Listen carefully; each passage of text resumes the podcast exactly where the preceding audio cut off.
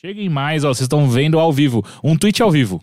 É o Cheguem pro- mais. Vamos ver, por trás do processo de criação de tweets É, eu- Caio Teixeira. Nossa, o meu é 15 minutos, assim, tipo, ah, será que eu tweet? Não, eu eu, vou procurei, apagar tudo, eu depois eu procurei o overloader, aí eu achei o tweet, aí eu tô escrevendo aqui, ó, dando retweet, mas quando você faz o quote junto, cheguem mais que estamos ao vivo. Ah, eu diria que hoje em dia, ah, vamos supor, num, num dia de E eu- 10 tweets que eu escrevo, 9 eu apago e não tweeto. eu acho que eu faço Eu isso. não faço nem isso, É, não, eu, eu- só leio coisas e É, fico não, bravo é do tipo, ruminando. Mas eu tenho essa coisa, porque às vezes eu, na hora que eu tô escrevendo o tweet, eu acho que é uma boa ideia aquilo que eu escrevi, mas aí na hora que eu vou publicar, eu falo, hum, isso parece só ser meio besta. É, e eu- daí depois eu apago e eu fico falando, mano, por que que eu, por que que eu apaguei? Eu, eu deveria me expressar, eu deveria ser quem eu sou, Mas eu a não gente não deveria se ficar me expressar sobre tudo, Daí eu me sabe? arrependo. Existe um motivo pelo qual, por exemplo, obras literárias não são a primeira versão escrita daquilo, elas passam por um processo Mas de o tweet não é uma obra literária, o tweet é um... É um Eu gostei da um- comparação, Heitor, obrigado, porque o meu tweet tudo é uma obra É literária. uma O obra literária. Twitter é um WhatsApp a céu aberto, assim. É, então, mas o lance é que eu cheguei num momento que é só meio. Tá. Isso aqui vai atrair umas respostas, eu não vou ter saco pra responder. Isso aqui talvez as pessoas não entendam, entendam errado. Isso aqui É. é só bobo. Quanto mais aí- você se poupar, menos coisas você tem É. publicada sua na internet e talvez isso seja uma coisa boa. Aí é do tipo, eu só. Eu só. Eu só do tipo, quer saber? O mundo pode viver sem esse tweet de Heitor de Paula? E a resposta em 150% dos casos são. O mundo pode viver Mas sem o, tweets. não é, a questão não é o mundo, é você. Você pode viver sem fazer aquele tweet? Sim, eu Então tenho- tudo bem. Mas. Ah, eu acho que até uma pergunta anterior a essa que é: você existe?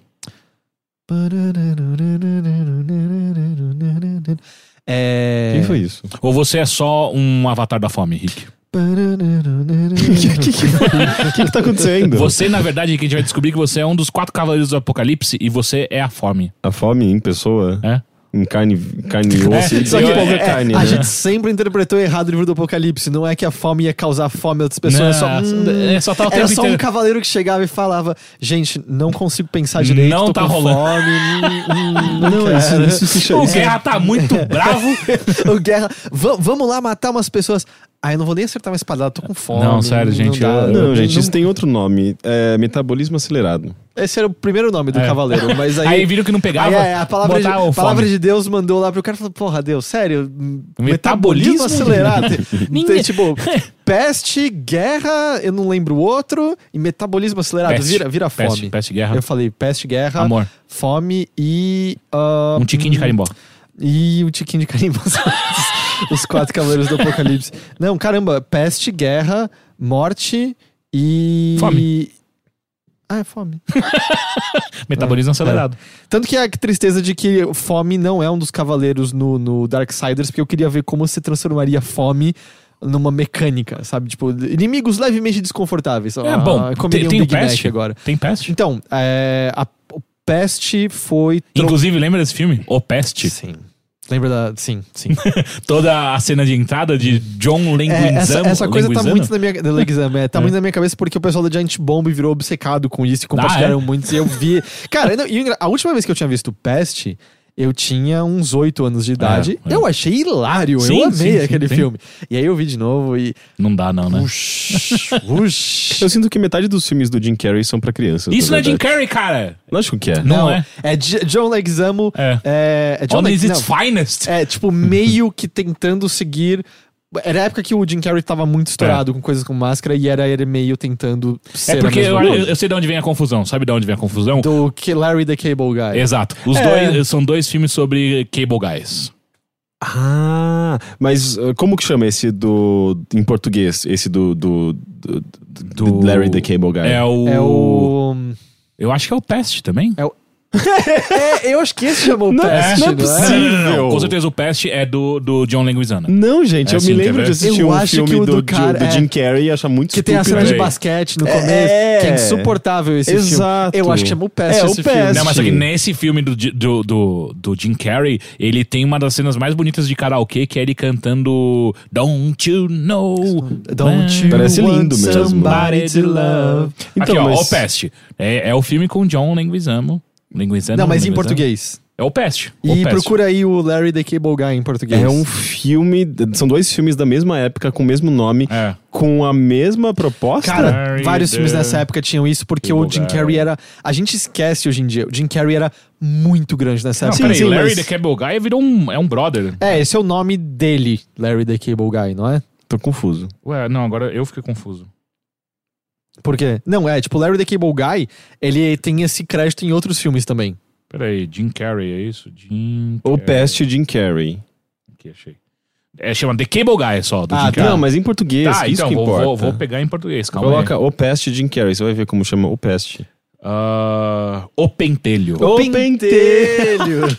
É quase lá. É quase lá. cara, tem um filme que foi sim. traduzido como O Pentelho. É verdade. Vocês- Eu, eu só fico imaginando, tipo, um saco lisinho com um pelinho só lá no meio. Ó, peraí, o Pentelho é de 96 o pentelho. e... Repete mais uma vez. O, O pentelho. O Nossa, mas foi. E o Pest é ele- de 97. O chat tá berrando. O pentelho. O pentelho. o pentelho. Ele, mas foi, foi tipo meio que um. Ele tava no auge dele lá com máscara, com O Jim Ace Ventura. E de repente caiu, né? Porque o pentelho já é uma bosta. Sim, o pentelho é um li- É ele, ele teve vários filmes, ah, vários filmes ruins. É, eu não sei se aquele o mentiroso fez particularmente muito sucesso, Ah, eu, eu lembro que eu gostei muito quando eu assisti. Eu não assisti de novo. mas ele ah, teve é, eu, eu achava divertidinho, é, mentiroso. ele teve uma boa queda e até porque ele era muito, muito, muito, muito grande mesmo. Sim. É, até o Debbie Lloyd foi gigantesco também. Uhum. Aí ele teve uma boa queda, ele fez Ah, e tem aí, todo aquele... Aquele documentário dele, o... o show de Truman. É, show de Truman que Não, tô falando foi do um documentário momento- que ele fala muito sobre isso, né? Sim. Ah, sim, sim, o, O- que tá no Netflix, a Sim. gente chegou a falar sobre. E o show, Mas- de, show de Truman já foi o momento que ele começa a explorar outras, outra, outras facetas dele, né? É. Tipo, mais de drama. é e, bem ele, e ele caga bastante quando ele, é, tipo, tem algumas coisas que ele fez como drama que são horrorosas. Quem lembra daquele, acho que é o, o número 13? O número, Número 13 é muito ruim. É isso, é isso que Ele chama. é um drama barra ficção científica barra meio thriller. É, é esse que É, chama. bem ruim. Mas é. ele fez o Brilhantando de Momentos Sem Lembranças, que é Que incrível. é brilhante, que fez maravilhoso. 10 anos nesses dias. Ele fez E aí? Cinema Paradiso. Foi a primeira vez que eu fui numa locadora, cheguei lá, tinha um, um filme do Jim Carrey. Eu falei, pô, eu vou assistir. Não é Cinema Majestic? Isso. Cinema Paradiso é o clássico é, bom pra cacete. E aí eu cheguei lá e falei, caralho, mas um filme do. Eu gostava muito, puta, eu vou assistir. E aí era um filme de chorar, eu fiquei O, meio. no, ah, o- não é o número 13, é 23. 23! É, número 13 é Os 13 Macacos. É 13, porra! Calma, não grita, cara. Nossa. a gente É tá que eu ouvindo lembrei, você na desculpa, eu, eu lembrei. Mas é. Aí o Eu nem sei porque que ele gritou. É, Não é o Só estragou, só é- estragou. Como assim, Vamos- cara? Como vamos- sabe? É, é, não, não, é, o meme do Bambam morreu, tá morto. Vamos, vamos avançar. Mas sabe vai. quem não está morto? O Bambam. Não. Hum. José Roberto Cordeiro e Arthur Marx, que eu espero que eles não estejam mortos mesmo, porque a gente tá. Eles estão contribuindo para nossa campanha do apoia.se barra overloader, que você também pode fazer o mesmo. E se vocês morreram, por favor, peçam pros seus familiares deixar. Não, não dá como vocês pedirem. Bom, se vocês voltarem ah, ah, ah, pra alguém que consegue datilografar uma carta, É, cê tá Foi muito ligado? longe. Cê eu não consigo voltar Não, da onde eu fui. Mas você não. É telegrafar uma Você carta. não deu, fez introdução, você não apresentou a gente, você não falou que você Não, eu ia, eu ia fazer isso agora. Eu ia fazer isso Mas agora. eu só queria Pô, comentar Eu só que tava ele- fazendo o, o, o segue. Eu só queria comentar que ele, ele, ele confundiu dati- é, telegrafar com datilografia. Você confundiu É telegrafar. uma pessoa que fica Não, na, não, não, na frente de uma máquina de, de escrever antiga que recebe um espírito que começa Não, tac, tac, você tac, confundiu telegrafar com exatamente o que eu tô falando, caralho. Telegrafar não, é isso. É Telegrafar é. é. um telégrafo, porra. É quem faz um, quem manda tele, É o telegramas. que então, o espírito que a pessoa que, que É faz um- o. Um É um- ghostwriter. Isso. Peraí, eu não presto atenção no que vocês estão É um falando. ghostwriter. Quem recebe um espírito pra, pra falar. Psicografia? Psicografia. Mas também pode ser um ghostwriter, Viu? não pode? Eu acho que não, cara. Olha, olha Não. o nome, gente. Ghost- Ghostwriter. Não, Ghostwriter é você publicado, tipo, um livro com seu nome e eu ter escrito esse livro. Eu sou Ele o seu sabe Ghostwriter. disso, ele sabe disso. Ele só tá Eu falando sei, merda. Ele mas, sabe é, disso. mas é que faz muito sentido que seja um ghostwriter. E aparentemente esses 10 anos do Brilhantando de Momentos Sem Lembranças estão meio estranhos, porque segundo o chat o filme é de 2004. Então fez 15 anos. É 14. Fez 14 anos. eu sou Você muito tá, bom. você, você tá telegrafando agora, Eu sou Rick? muito É bom em isso. matemática. Não, eu não, não aceito. Meu corpo é fechado.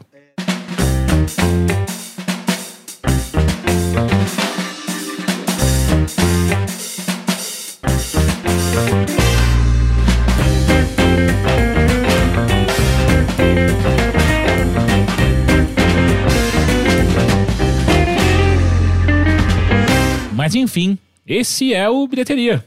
o seu podcast sobre John Leguizamo.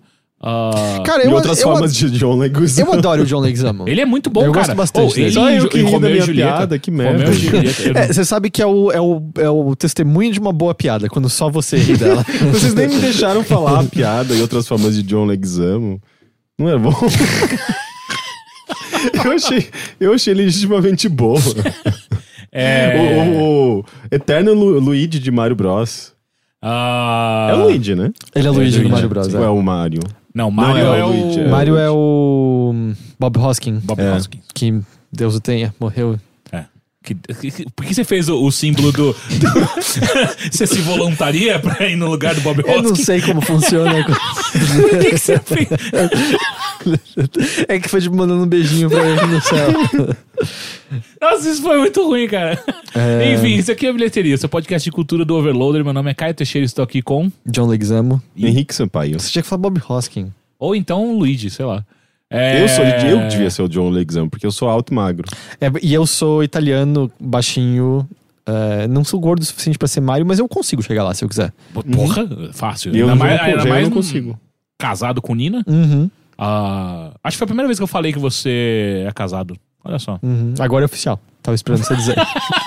Agora tá tudo certo. Solta os balões. É menino ou menina?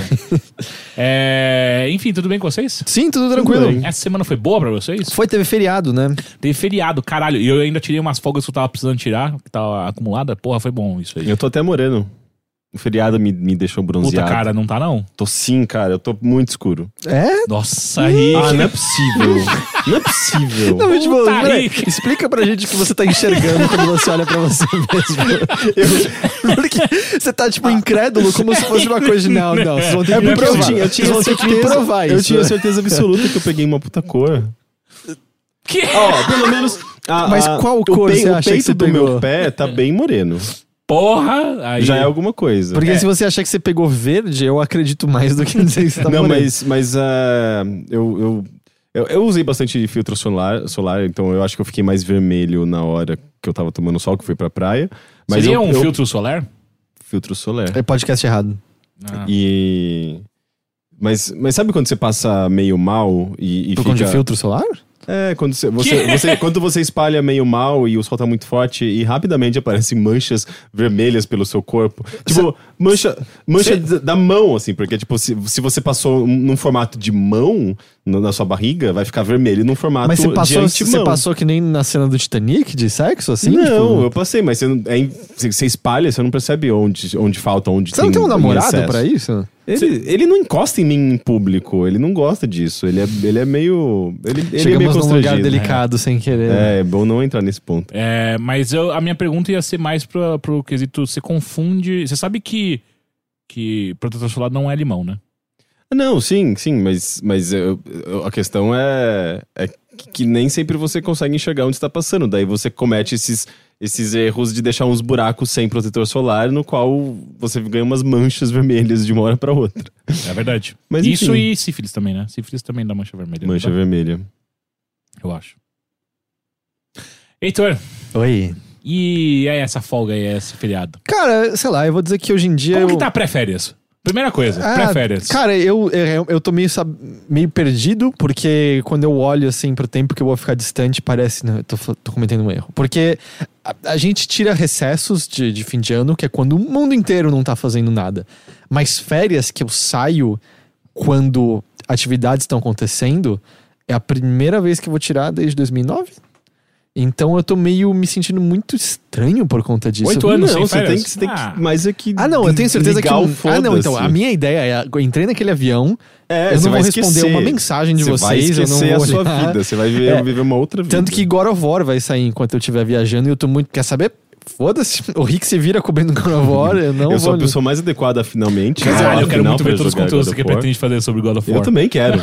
Tô muito tava- ansioso. Eu tava. Não, mas eu posso. Sei lá, eu acho que esse, esse God of War vai falar mais com você do que os outros. Eu Bom, tô, tá eu até tô aí, muito ansioso. Falar mais do que os outros não é.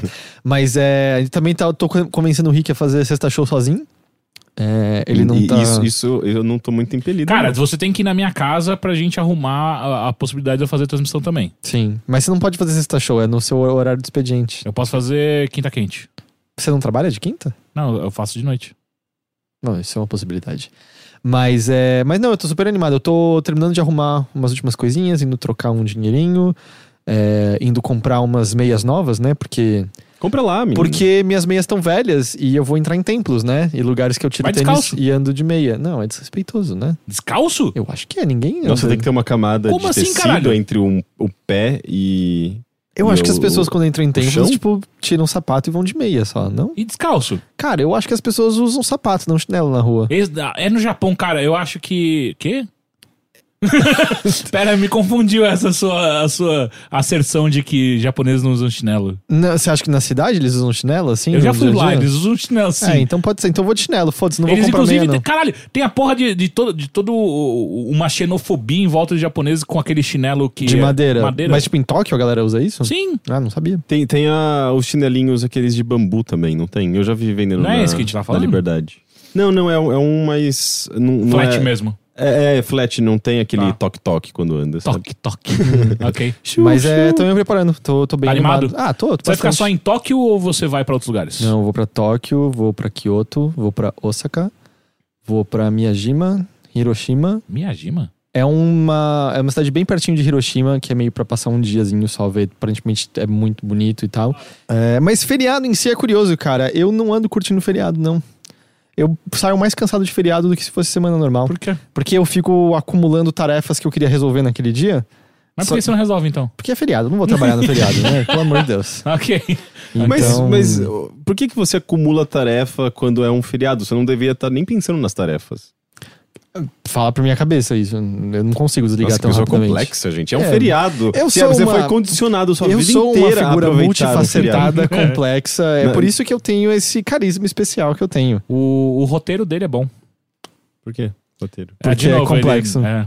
Ah, enfim, mas bom, já que a gente já tá conversando com você e foi tão estressante assim seu, seu feriado, me conta dos estresses que você passou. Eu comi um burrito. E assim que eu comi Um só? é, na sexta. Durante quatro dias. É, na sexta-feira eu comi um burrito. E é, sabe quando você termina de comer burrito e fala, hum, 24 horas eu vou sentir isso aqui de novo. É, essa caganeira aqui vai ser foda. É, essa aqui E vai foi? ser. Não, foi, foi mais tranquilo. Agora, Páscoa, né, é, é complicado, porque eu tento não comer açúcar, mas na Páscoa é muito difícil. Aí a Nina falou assim: você quer alguma coisa de Páscoa? E. Ovos de Páscoa são caros. Não vou entrar na porra lá da discussão de. Sabe quanto Sabe quanto uma- Mas ovos de Páscoa são caros e não são muito bons, porque o chocolate é hidrogenado e tal. E aí, É, tipo, ah, depende do chocolate. não, né? esses de mercado, tipo Lacta, garota, eles hidrogenam muito pra ficar no formatinho bonitinho, sem derreter e tal. E aí eu falei, não, eu quero um bolinho Red Velvet. E eu falei, tipo, pode fazer um bolinho pequenininho, assim, só pra mim mesmo. Ah, o Rick viu, a altura do bolo é mais de um palmo. É enorme, tem umas cinco camadas. É, e aí, tipo, quando tava lá, eu comi sozinho um quarto dele.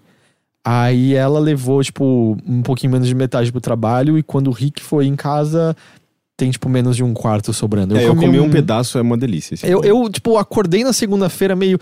Cara, eu tô de ressaca e eu não bebi. O que, que aconteceu? É, tipo, é açúcar em excesso no meu corpo. Aí eu falei. Caralho, ressaca de açúcar? É, eu não- quando eu como muito açúcar, eu acordo zoadaço no dia seguinte. Muito, Que muito zoado. bizarro, eu nunca vi A isso. idade tá chegando. Não, mas você- É você deve comer impressionante. Cara, eu não é a idade. Mas você deve comer muito açúcar, não é Essa é a resposta. Porque eu sempre tive isso. Eu não sei quando paro. Na- Não é, não é. Cara, na no dia do domingo, porque eu cheguei e minha mãe, ela também tinha feito uns chocolates que ela deu de presente. Ela fez pavê, ela fez mousse de limão e ela comprou uma caixinha de Ferreiro Rocher. Só no tempo que eu tava na casa da minha mãe, eu devo ter ido ao banheiro três ou quatro vezes. Por conta de chocolate. Ah, pra se cagar? É. Não pra me cagar. pra sacar. É. Gente, mas Você não faz isso na Páscoa É. também? isso é muito estranho, porque não é Aí possível... chama de coelhinho bra- marrom. Cara, Mas não é possível que seu corpo esteja digerindo isso tão rápido. Não sei, talvez seja o leite, sei lá. Mas é. Eu acho que, na verdade, ele simplesmente não tá dando conta e tá... Mano, ser. tira isso daqui Cara, agora. Vocês me conhecem, vocês sabem que eu sou muito bom com limites e moderação, Sim, né? sim. É, Opa, esse aí. Então, viu? do tipo, eu acordei na segunda falando, bom, eu acho que exercício do mês inteiro já era. Porque, é, tipo, eu comi uma quantidade. E eu não consigo parar. Eu E, não e consigo. Não é nem questão só de você não conseguir parar, é seu, seu corpo não lida tão bem com certas, certas coisas que a gente sabe. né? Tipo, diarreia e, e dor de barriga é, é- foi seu lema durante muito tempo. No IG, É, era comia meu qualquer lema, coisa. era meu lema.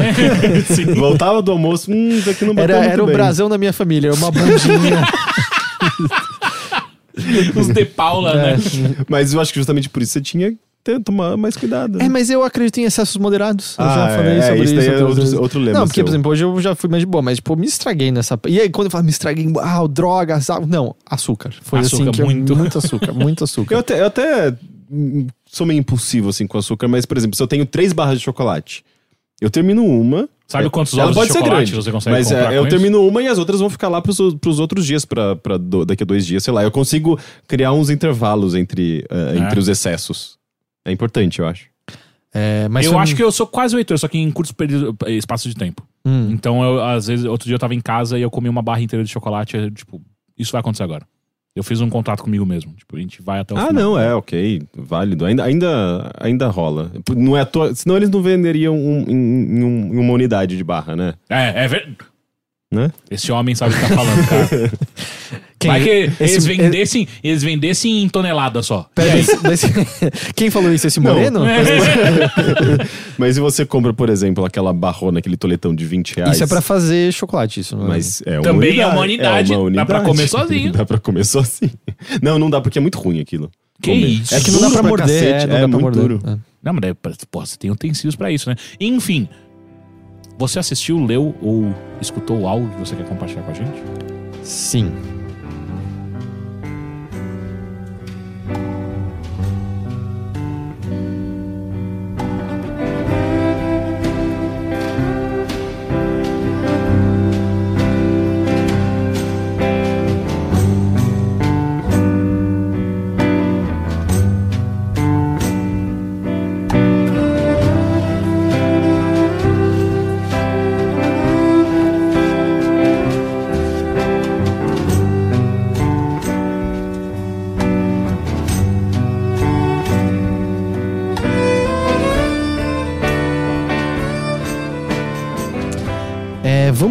Lá. Eu queria começar falando da coisa que eu mais tô curtindo, apesar de só ter visto um episódio, eu não sei se vocês viram.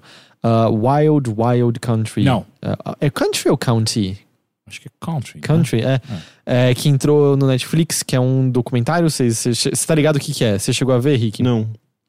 É um documentário em seis episódios, se eu não tô enganado, sobre aquele culto barra seita religiosa barra líder espiritual Baguan, que foi, foi bem grande ah, antes da gente nascer. Eu acho, eu acho que talvez a história tenha terminado quando a gente já era criança, mais ou menos. Mas foi, foi um desses líderes espirituais que ganhou uma proeminência muito grande no mundo pós o boom de. de Internet. Não, não, pós Eu o, o- pós o boom dos anos 60 e 70, quando. Basicamente, quando a sociedade ocidental, ah, especialmente quando você pega Estados Unidos, com, e, ou mesmo. Na sociedade ocidental, especialmente em 68, quando a gente tá tendo guerra do Vietnã, quando a sociedade ocidental como um todo percebeu que tudo que ela tinha sido levado a acreditar não estava trazendo ah, felicidade nem satisfação. Nos Estados Unidos, especificamente, você tem várias pessoas percebendo que o American Way of Life tá- simplesmente deixava as pessoas infelizes e estava todo mundo meio que vazio. E era uma época muito propensa para diversas ideias do campo espiritual, ah, religioso, ah, psíquico, ah, sobrenatural, etc. É, ganharem. tipo, contra a tomarem cultura se manifestando É, num campo mais é um espiritual. certo aspecto da contracultura. É, isso aparece de outras formas também. Aquele filme The Master do Paul Thomas Anderson explora também muito nisso com um cara que é meio que um líder espiritual barra religioso que explora a ideia de vidas passadas através de hipnose. Tudo eclodiu bastante nessa época quando a, a viagem era mais interna. E é curioso E- que nessa época também foi a época do LSD, né? Exato, Que também que- utilizavam o LSD com, com, essa, eh, com esse viés espiritual, de abrir sua mente, de percepção, e sempre com uma coisa meio. meio. Não divina por trás, mas tinha uma, uma coisa meio, meio, meio religiosa. até Sim, nessa- sim, sim. nesse Era de, tinha algo de autoconhecimento, de, de autocompreensão. É, era se você lê coisas tipo da, do pessoal beatnik e tal, tem uma coisa que você associa ao espiritual com o uso da- dessas drogas e tal. Era li, abertura libertação da mente, né, como um todo. E esse, e esse Baguan era um, é um cara que veio, veio da Índia e lá ele já, já tinha ganhado certa proeminência e começou a ganhar ah, mais e mais nome com pessoas do, do Ocidente. E a história, eu, se eu não me engano, no ano passado o 99% Invisible até teve um episódio inteiro sobre esse caso, porque é uma história ah, insana, assim, de reviravo- reviravoltas no que ela acontece. Mas o gran, um dos grandes, grandes, grandes eventos dela é que ele tinha um número muito bom de seguidores, seguidores que passaram a dar o dinheiro deles e trabalhar para ele, então ele acumulou uma quantidade de dinheiro enorme e eventualmente ele resolveu montar uma cidade ideal para os ensinamentos dele, para os seguidores dele. E essa cidade foi montada nos Estados Unidos. Ele é, e a, o documentário começa justamente com entrevistas de umas pessoas numa cidade chamada Antelope, cuja população era de aproximadamente 50 pessoas. Tipo, é, era uma bostinha no meio do nada, sabe? Assim, 50 pessoas. Você conhece literalmente todo mundo nesse caso. E basicamente com essa grana toda, eles compram uma quantidade gigantesca de terreno para montar uma comunidade ali do lado. Assim. Então é meio como a vida daquelas pessoas muda do dia pra noite quando chega toda essa galera vestida de laranja aqui do nada e começa a acreditar em diversas coisas diferentes. E os ensinamentos desse Baguan, ele misturava coisas tanto materialismo quanto espiritualismo, assim. Então ele não abdicava de sexo, ele não abdicava de, de, de confortos e tal. Então envolvia uma certa libertação nesse sentido. Mas em retrospectiva olhando, tinha muito de um charlatanismo também, assim. As pessoas começavam a devotar as vidas para ele, as pessoas olhavam para ele como uma coisa meio divina. Eu até acho que, pelo menos no primeiro episódio, a próprio documentário evita tem acho que uma ou duas cenas com discursos dele. E eu acho que evita um pouco para manter um pouco da mágica em torno dele, porque quando você ouve ele falando, você fala, cara. Esse... Não é possível que alguém É, exato, é né? aquele discurso de sempre, mesma coisa de sempre. É, e, e eu acho que o que o documentário mais está fazendo de interessante é perceber por que pessoas acreditaram nisso. Quando você ouve o discurso dele, ele não tá falando nada demais, ele tá falando meio quase como você tá infeliz. Vamos tentar descobrir por que você tá infeliz e tentar melhorar. E, e, é justamente isso, assim. São pessoas que seguiram socialmente o que disseram para elas, o que deveria ser seguido, perceberam, odeio minha vida. E aí aparece uma pessoa dando respostas, e é muito fácil você ser agarrado por isso. Então o documentário, o, o Baguana eu acho que já, já tá morto a essa altura, é, o documentário segue a, a, a Sila ou Sheila, se eu não me engano, que era a secretária que era a, a primeira em comando do Baguan e vira a em comando em certo momento, porque essa história, como eu falei, tem umas reviravoltas insanas. Ela tá viva ainda, então tem ela dando entrevistas e conversando. Muito... E eles não foram acusados, processados, coisas? Eles foram presos. É, co coisas aconteceram, assim, de, tipo. É, envenenamento via salmonela para muitas pessoas. Por exemplo, isso é um detalhezinho. Vamos comer esse, esse peixe cru aqui, é, é assim, Não, é, é, é, bizarro, assim, a quantidade de, de, de, meio quase guerra bioquímica que foi criada. É, é enfim, é, então tem ela sendo entrevistada e ela sendo muito franca sobre tudo, sendo muito aberta sobre tudo. E é muito estranho, porque você a odeia, ao mesmo tempo que você vai ouvindo ela falando, é, é eu não sei, parece que faz meio sentido, sabe? É aquela hora que você começa a ver, ok, talvez eu não possa, para, tem que fazer uma pausa. E ele também segue pessoas que faziam parte do, do culto, eu não vou lembrar agora o nome é, do, do culto, mas é Raj, Rajnish, acho que é isso que é o nome das pessoas que, que, que o seguiam de alguma forma. E vendo através dessas pessoas, assim, por exemplo, um deles era um advogado em Los Angeles que tinha um emprego que pagava bem pra cacete, só que ele fala, eu não vivia mais, eu só trabalhava que nem um camelo, eu achava que eu precisava de mais do que isso. E aí um amigo voltou de um retiro na Índia, falando que conheceu o Baguan, e ele fala, tá, é isso que eu quero. A outra é uma mulher australiana que estava infeliz com o casamento, com a vida, e convence a família inteira a ir pra Índia morar no reduto lá do, do, do, do Baguan, por exemplo, e tal. Então você vai seguindo essas pessoas. E é, é curioso, porque, de novo, a história já é sabida, assim. Essas pessoas terminaram presas, assim. Coisas ruins aconteceram. Mas, mesmo a australiana, que é a que soa mais decepcionada, porque em certo momento ela foi literalmente abandonada pelo Baguan, nem ela odeia ele ainda assim. O advogado ainda fala com, com amor no tom da voz dele, sabe? Então, mesmo depois de tudo, as pessoas ainda estão ali meio.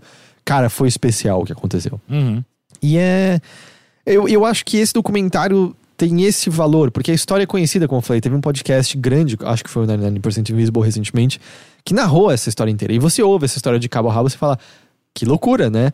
Mas é muito diferente você estar tá ouvindo das pessoas que estavam ali e o ponto do documentário, eu sinto, é quase propositadamente não ter objetividade. É ter o ponto de vista das pessoas que estavam completamente sob a influência do mel que saía da boca do, do Baguan e viveram na carne naquilo e foram extremamente impactadas por aquilo, sabe? Não é uma visão objetiva, é visão de pessoas que estavam ali, sentiram e possivelmente nunca mais foram as mesmas, positiva ou negativamente por conta disso. Eu acho que nisso que tá bastante o, o, o valor desse documentário, sabe? Uhum. É, pelo que eu entendo, os, os próximos episódios vão ser mais focados já no momento nos Estados Unidos e no confronto que acaba rolando com o pessoal da cidade de, de Antelope, a maneira como isso começa a ser conhecido. Por exemplo, no primeiro episódio tem um momento de um telejornal apresentado pelo nosso amigo Christopher Hitchens, falando justamente assim: ah, ele saiu do retiro dele na Índia, ninguém sabe onde ele está exatamente. Até que, "Bup, ok, ele está nos Estados Unidos agora. Tan, tan, tan. É, seis episódios, mais ou menos uma hora cada um, então até que é uma empreitadinha de seis horas, mas é. é, Tô achando bastante bem feito, tô achando é, muitas imagens da época é, utilizadas. Ah, tô achando um documentário bastante legal, bastante bom. Eu acho que vale bastante a pena assistir se você se interessa por esse tipo de assunto. E eu acho que é uma fatia muito específica de uma época, esse que a gente tava falando, sabe? Esse momento em que a gente começou a viajar mais pra dentro e é o momento do movimento hippie e curiosamente é o, essa viagem pra dentro resulta nos yuppies dos anos 80 e é tudo muito muito fresco assim, é em certa medida os problemas econômicos, econômicos que a gente tem hoje em dia e a falta de oportunidades para uma nova geração são em grande medida provenientes do que uma geração passada que cresceu influenciada por essas ideias provocou no mundo. Então, nós somos filhos disso ainda de uma forma ou de outra, sabe? Uhum. É, e claro, tem um milhão de outros aspectos sociais também. Era mais quando a gente fala no Brasil e por aí vai. Exato, por exemplo, não, não, há nem sequer, pelo menos até agora, entra, por exemplo, na divisão de mundo que havia entre ah, na Guerra Fria, capitalismo, comunismo, que a gente também é muito filho disso, quer queira ou não, mas eu acho que é, dá uma perspectiva interessante sobre onde o pensamento estava até muito pouco tempo atrás. Eu acho que é, ainda um resquício disso, eu acho que todo mundo lembra aqui quando criança de figuras como Yuri Geller aparecendo no Fantástico. Porra! E eu me lembro, assim, do meu pai, eh, e meu pai não é um, eu, pelo menos nunca considerei, não é um homem ignorante de maneira alguma, falando, tipo, ah, não, esse cara consegue entortar colheres. Não havia, parecia aqui no, numa consciência popular, a ideia de, não, é um charlatão só empurrando com o dedo, sabe? Porque a gente tava tão propenso a aceitar essa ascendência da raça humana, essa capacidade de, de mais que a gente teria, sabe? A gente tava tão convencido de que éramos ah, invencíveis que a gente acreditava que não, apareceu uma pessoa com poderes telecinéticos e psíquicos capaz de entortar Mas uma eu colher. me sabe? pergunto se isso já não é, se isso não é uma, um fenômeno histórico, assim, se, sei lá, na era medieval não aparecia um ah, alguém que se, se- se- se dizia um, sei lá, um um místico ou alguém que conseguisse, conseguisse provar, pelo menos mostrar para as pessoas que consegui, tinha certas habilidades, que é o charlatão, sabe? Tipo, que é o Yuri Geller, que é, sei lá, tantas outras pessoas que já apareceram na TV, especialmente em programas eh, mais populares, que tinham essa, esse apelo popular. Que é justamente uma coisa que também eu vejo acontecer em, sei lá, em praça pública, eh, eh, em ambiente, sabe, tipo, de- de sei lá, num ambiente medieval. Eu, eu sinto que, sei lá, pra mim é uma, é uma coisa que, que, que, que já existia. Eu não, Esse tipo eu de eu não tenho esse, eu é. não tenho esse tipo de informação, mas eu vejo como um, um, um comportamento natural do, do- de, de, de, de comunidade, sabe? Tipo, em, em ambientes onde tem pessoas, sempre vai ter pessoas tentando. ah, ah, se- se- tentando confi- ganhar a confiança dessas pessoas e manipular essas pessoas de alguma forma, sabe? Assim, a gente, bom, charlatões sempre existiram durante toda a história e tal, mas é.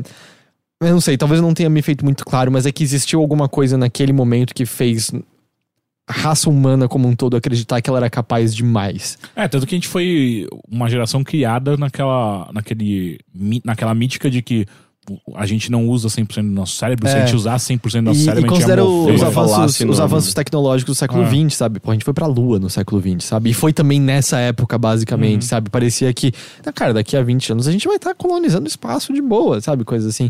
É, eu sinto que é mais por isso, assim, do tipo, era diferente de um charlatão do passado que era a falta de conhecimento era usada. As pessoas, ah, magia deve existir no mundo. Aí chegava alguém que dizia que sabia usar magia, que sabia ler o futuro e coisa. Porque esse tipo de charlatão existe até hoje, certo? É, não, é, mas a É. questão é que não importa a quantidade de conhecimento que a gente tem acesso, a raça humana é muito estúpida em geral, né? Ela acredita em muita coisa, É que porque tem- o conhecimento tá, tá distante. E aí tem gente que, de fato, não acredita no conhecimento, tem gente que não acredita na ciência, tem gente É, que, é- que não, não, não vê valor nisso. E, e prefere acreditar na, na- na- nessa sua crença, prefere acreditar que essas coisas que são cientificamente é, provadas que são, que são uma mentira, sei lá, homeopatia. É, não, eu não acredito que a ciência conseguiu provar que isso é mentira. Eu prefiro acreditar que funciona e pra mim funciona. Sabe? Então, é, é uma característica da espécie humana, sabe? A, a, a crença e a, de certa forma, a ignorância. Mas eu ia falar alguma coisa que me apagou da cabeça agora. Ah, mas é isso, Wild Wild Country. É, tá no Netflix, é, uma, é um documentário do Netflix. Legal. E fora isso, é, nada de muito novo a acrescentar, mas saiu a segunda temporada do Desventuras em série. Hum, é, eu vi. E, e você não curtiu a primeira, Não. você nem terminou, né? A primeira. Não. é. Eu tinha gostado muito da primeira, eu continuo achando excelente essa segunda temporada, assim, excelente, excelente, excelente. Mas o que eu acho que a torna excelente são as mesmas características que eu acho que tornavam a primeira excelente. Então eu acho que se a primeira temporada não convenceu você, eu não acho que a segunda temporada vai fazer nada diferente, até porque a, a divisão de temporadas nesse caso é, é meio diferente do que a gente está acostumado com uma divisão de temporadas em séries normais, porque é uma continuação só da mesma história. São só séries de livros que, por um acaso, foram divididas nessas, nessas temporadas, sabe? Não tá mudando nada drasticamente, não tá começando a história de um ponto do zero, nem, nem nada assim. Eu acho que o que eles fazem de um pouco diferente e legal é que eu acho que o universo é expandido um pouco. E eu acho que isso. Eu nunca li os livros, eu imagino que seja resultado dos livros em si. Mas é. Eles. ah, mais personagens ah, aparecem, o mundo parece um pouco maior do que era antes. A gente começa a aprender um pouco mais sobre a, aquela organização secreta que permeia todos os lugares que eles vão e todas as ações que eles tomam. Eu gosto que a, a metalinguagem, né, que, que, que, que o livro já possui, que a série abordava, eles também abordam pra resolver coisinhas engraçadas, porque a, a primeira temporada termina com eles sentados esperando pra serem atendidos num lugar. E a segunda temporada começa com eles sentados no mesmo lugar e o narrador falando, tipo, brincando. Ele, não, eles começam falando: Nossa, parece que a gente tá sentado aqui há muito tempo, né? Meses e meses. Eles é, até a, a Sunny, que é bebezinha, ela parece que nem é mais um bebê e uma criança pequena agora, sabe? Porque ela cresceu nesse tempo, aí até ela sentada, tipo, de boinha crescida. E ele, a série só brinca com essa ideia e admite, é meio, é, foda-se, a gente vai tornar uma brincadeira nossa isso aqui agora. É, mas eu continuo recomendando demais. Eu acho bem impecávelzinho, sabe? Essa série como um todo. Bem o quê? Bem Impe- Ah, impecávelzinho. impecávelzinho. impecávelzinho. Ele não quer falar perfeito porque é difícil. É, não, perfeito não, porque eu não acho que é. Eu também não acho que é a melhor série do mundo, mas eu acho que ela é meio impecávelzinho. Entendeu? Entendeu? Entendeu? E era isso.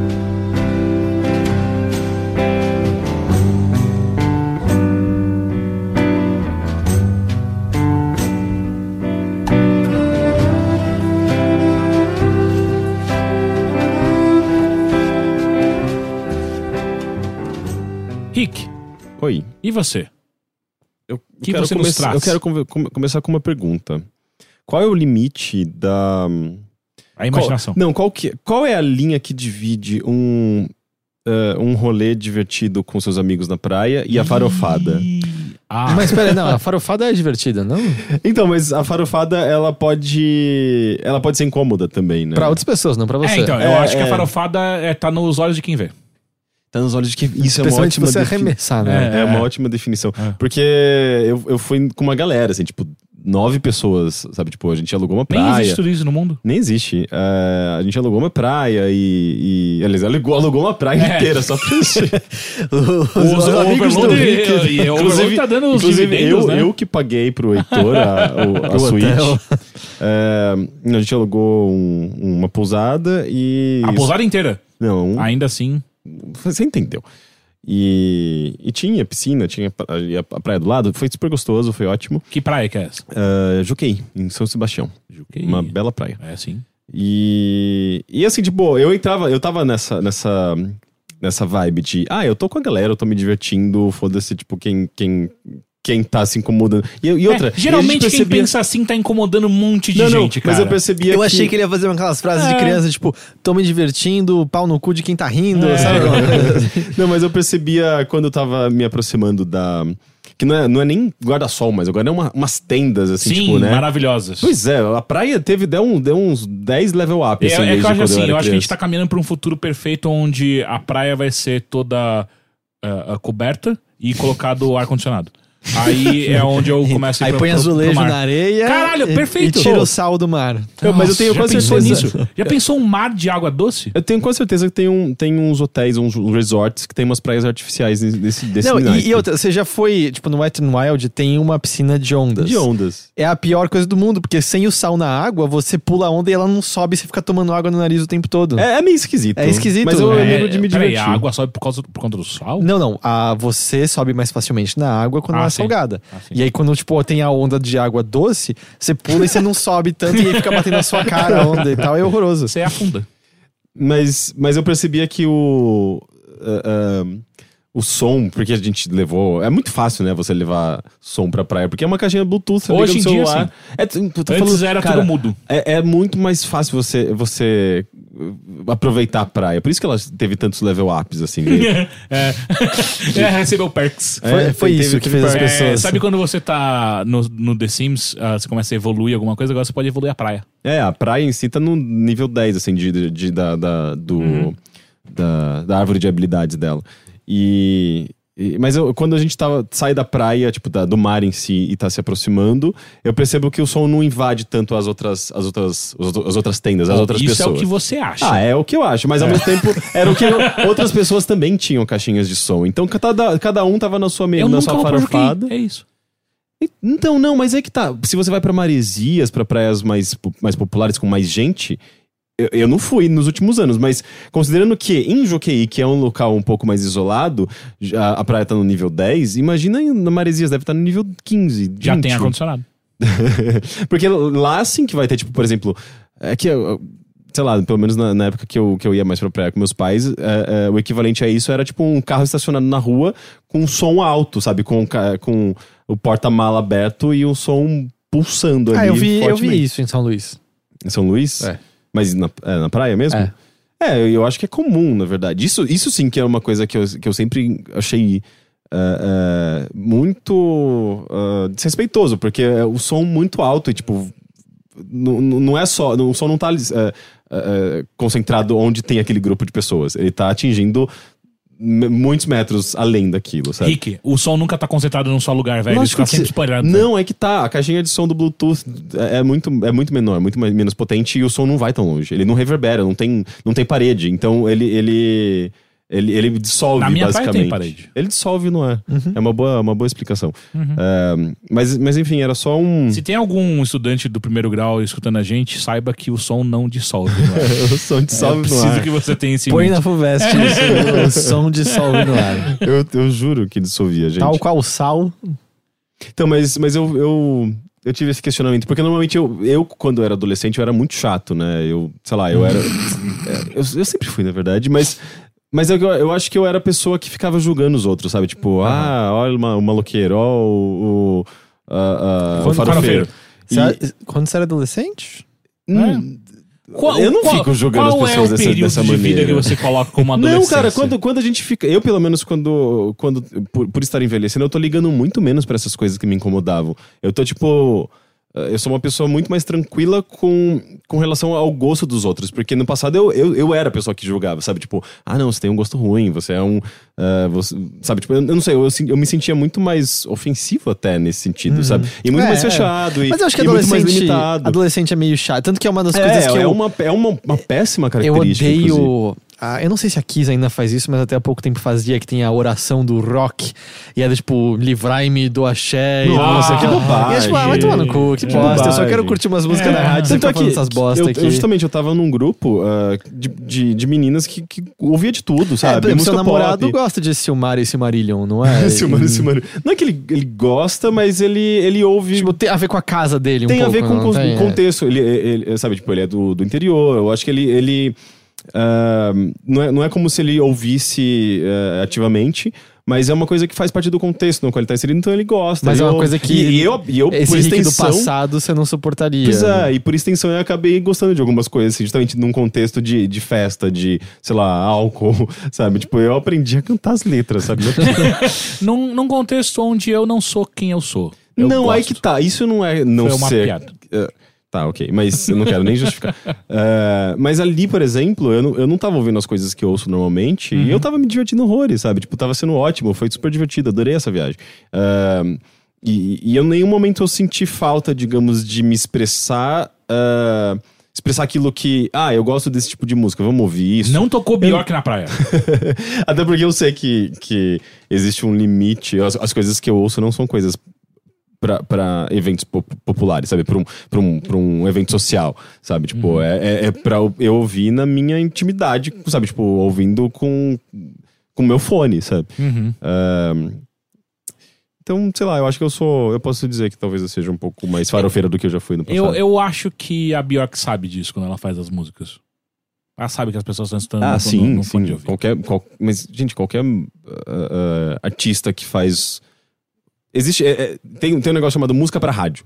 Sabe? Isso é muito claro. Tipo, ah, é uma música que vai seguir todas essas eh, esses padrões, essas melodias, essa batida, essa tendência.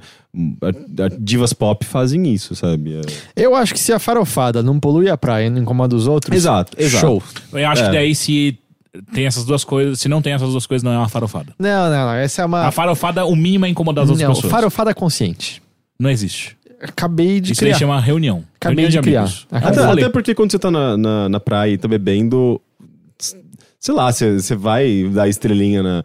Na, na- Não! Não, na não, não, não, não, não. Você vai- não, não, não, não, As não. pessoas vão, as Não, pessoas não, vão não. falar mais Cê alto. é, Você bêbado vai nadar na parte funda do mar. É. É, de boa.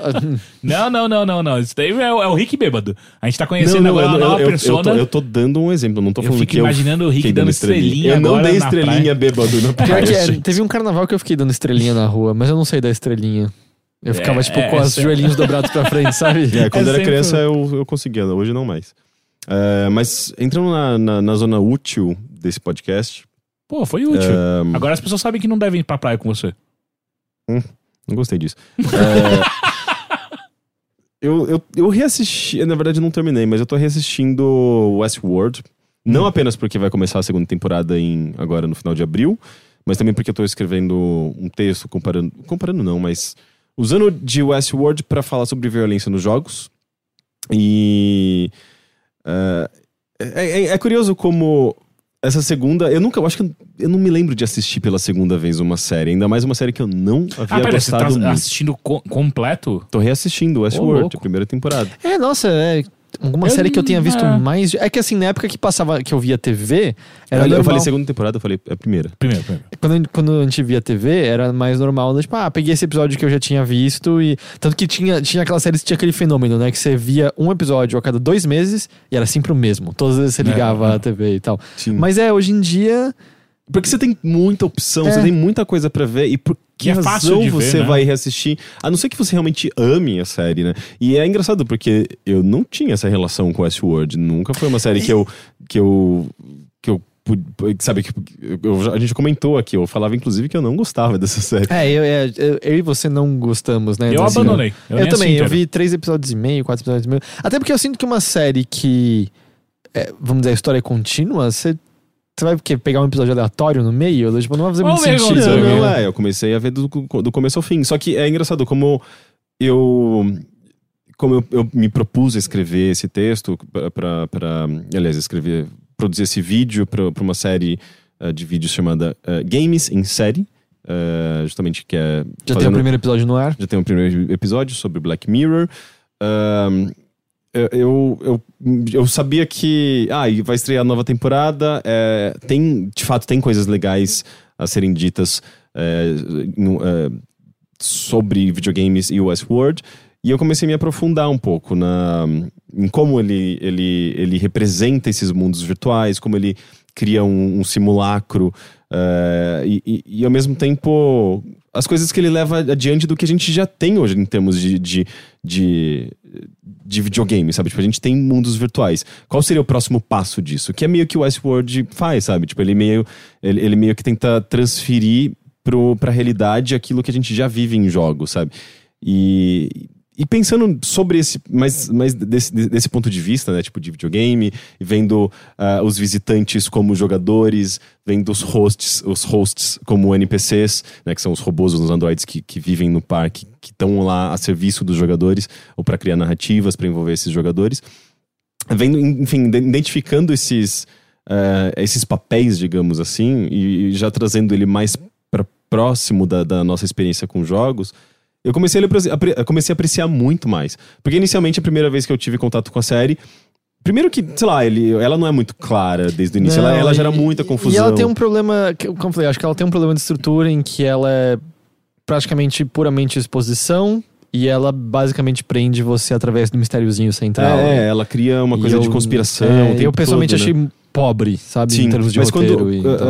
uh, por, por, por já ter, ter assistido, já, ter, já entender um pouco melhor. com a expectativa certa, talvez. É, né? é, eu acho que eu já fui com, a- com as informações corretas, eu já fui com uma expectativa certa. Você sabe o E- final também. Eu não tinha visto o final. E talvez Ah. essa talvez tenha sido uma outra, uma outra motivação. Porque eu, como eu não gostei tanto, ah, eu parei no oitavo episódio. São dez episódios. Porra, E- mas chegou no oitavo, aí até o fim, né? É, pois é. Eu não sei porque eu não assisti.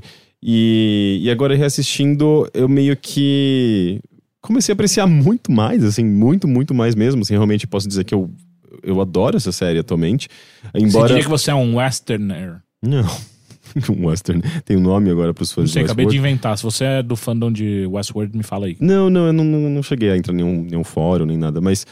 ah, é engraçado como aquilo que eu menos gostava na série eu, eu realmente continuo não gostando, mas aquilo que eu já achava interessante eu, eu, eu de fato gosto agora. Ou seja, tipo, tem coisas ali que eu até agora, mesmo vendo duas vezes, menos entendendo, ah, entendendo naquelas, porque tem coisas realmente muito confusas ali, até agora eu não entendo muito bem aquele personagem.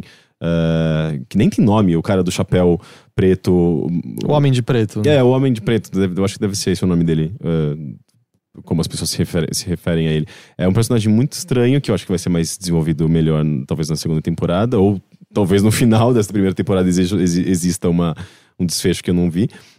Mas ah, as coisas que funcionam, realmente funcionam muito bem. Eu adoro a personagem da, da, da Maeve, que é a, a mulher do salão, que eh, ela é uma das personagens que começa a ter aquela memória recorrente, começa a se lembrar do passado e começa a perceber que ou eu tô num ambiente Simulado. controlado, simulado, e começa a ter uma. um- ganhar uma consciência e perceber a, a, a violência que, que eles são. ah, que- que- eles estão ali basicamente para serem violentados, né? E é. É, tipo, vocês estão não exatamente só violentados, mas estão sujeitos a qualquer Ah, desejo. E, curiosamente, esses desejos muitas e muitas vezes É, envolvem... peitinho em todas as mulheres. Violência, Se tem peito, sexo. vocês vão mostrar, mostrar na, na série. É impressionante. Mas, mas aí que tá, eu, eu acho que ela faz uma coisa muito legal, especialmente com essa, ah, essa personagem. Ela é a personagem que. Ok, eu vou começar a entrar em campos de spoiler, será que eu posso falar isso? Não. Não, eu posso, porque a a segunda temporada é sobre ela e envolve isso diretamente. Eu não ligo, então por mim pode. Tá, é, talvez entre em campos de spoilers, mas eu vou tentar reduzir ao máximo pra que não, não interfira na experiência pra quem ainda não assistiu. Mas é uma personagem que começa a ganhar consciência junto com outros personagens que começam a ganhar consciência. E... Isso aparece bem, Bem no cedo, começo, bem no assim. Eu começo. cheguei a ver isso até. Sim.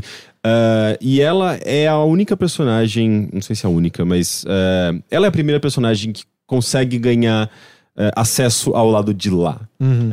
É tipo você no Portal, quando você passa do- do- do- dos desafios lá e começa a conhecer a empresa. É uma sensação muito estranha. E ela tem essa sensação, e eu acho que isso é transmitido pro, pro, pro espectador. Cria uma, uma, uma, uma expectativa enorme, uma tensão muito grande quando ela, ela vai pro lado da empresa. Ela, você- ela começa a entrar no, no- nos bastidores. E a, a nudez ali é, é super importante, não é sexualizada. É uma nudez para mostrar que é, são corpos ah, humanos completamente desumanizados, sabe? Tirados de, de qualquer eh, respeito, qualquer dignidade e... Ok, eles são androides, mas ainda assim são corpos humanos, são figuras humanas. E é uma coisa muito para mostrar de sensibilização, para mostrar...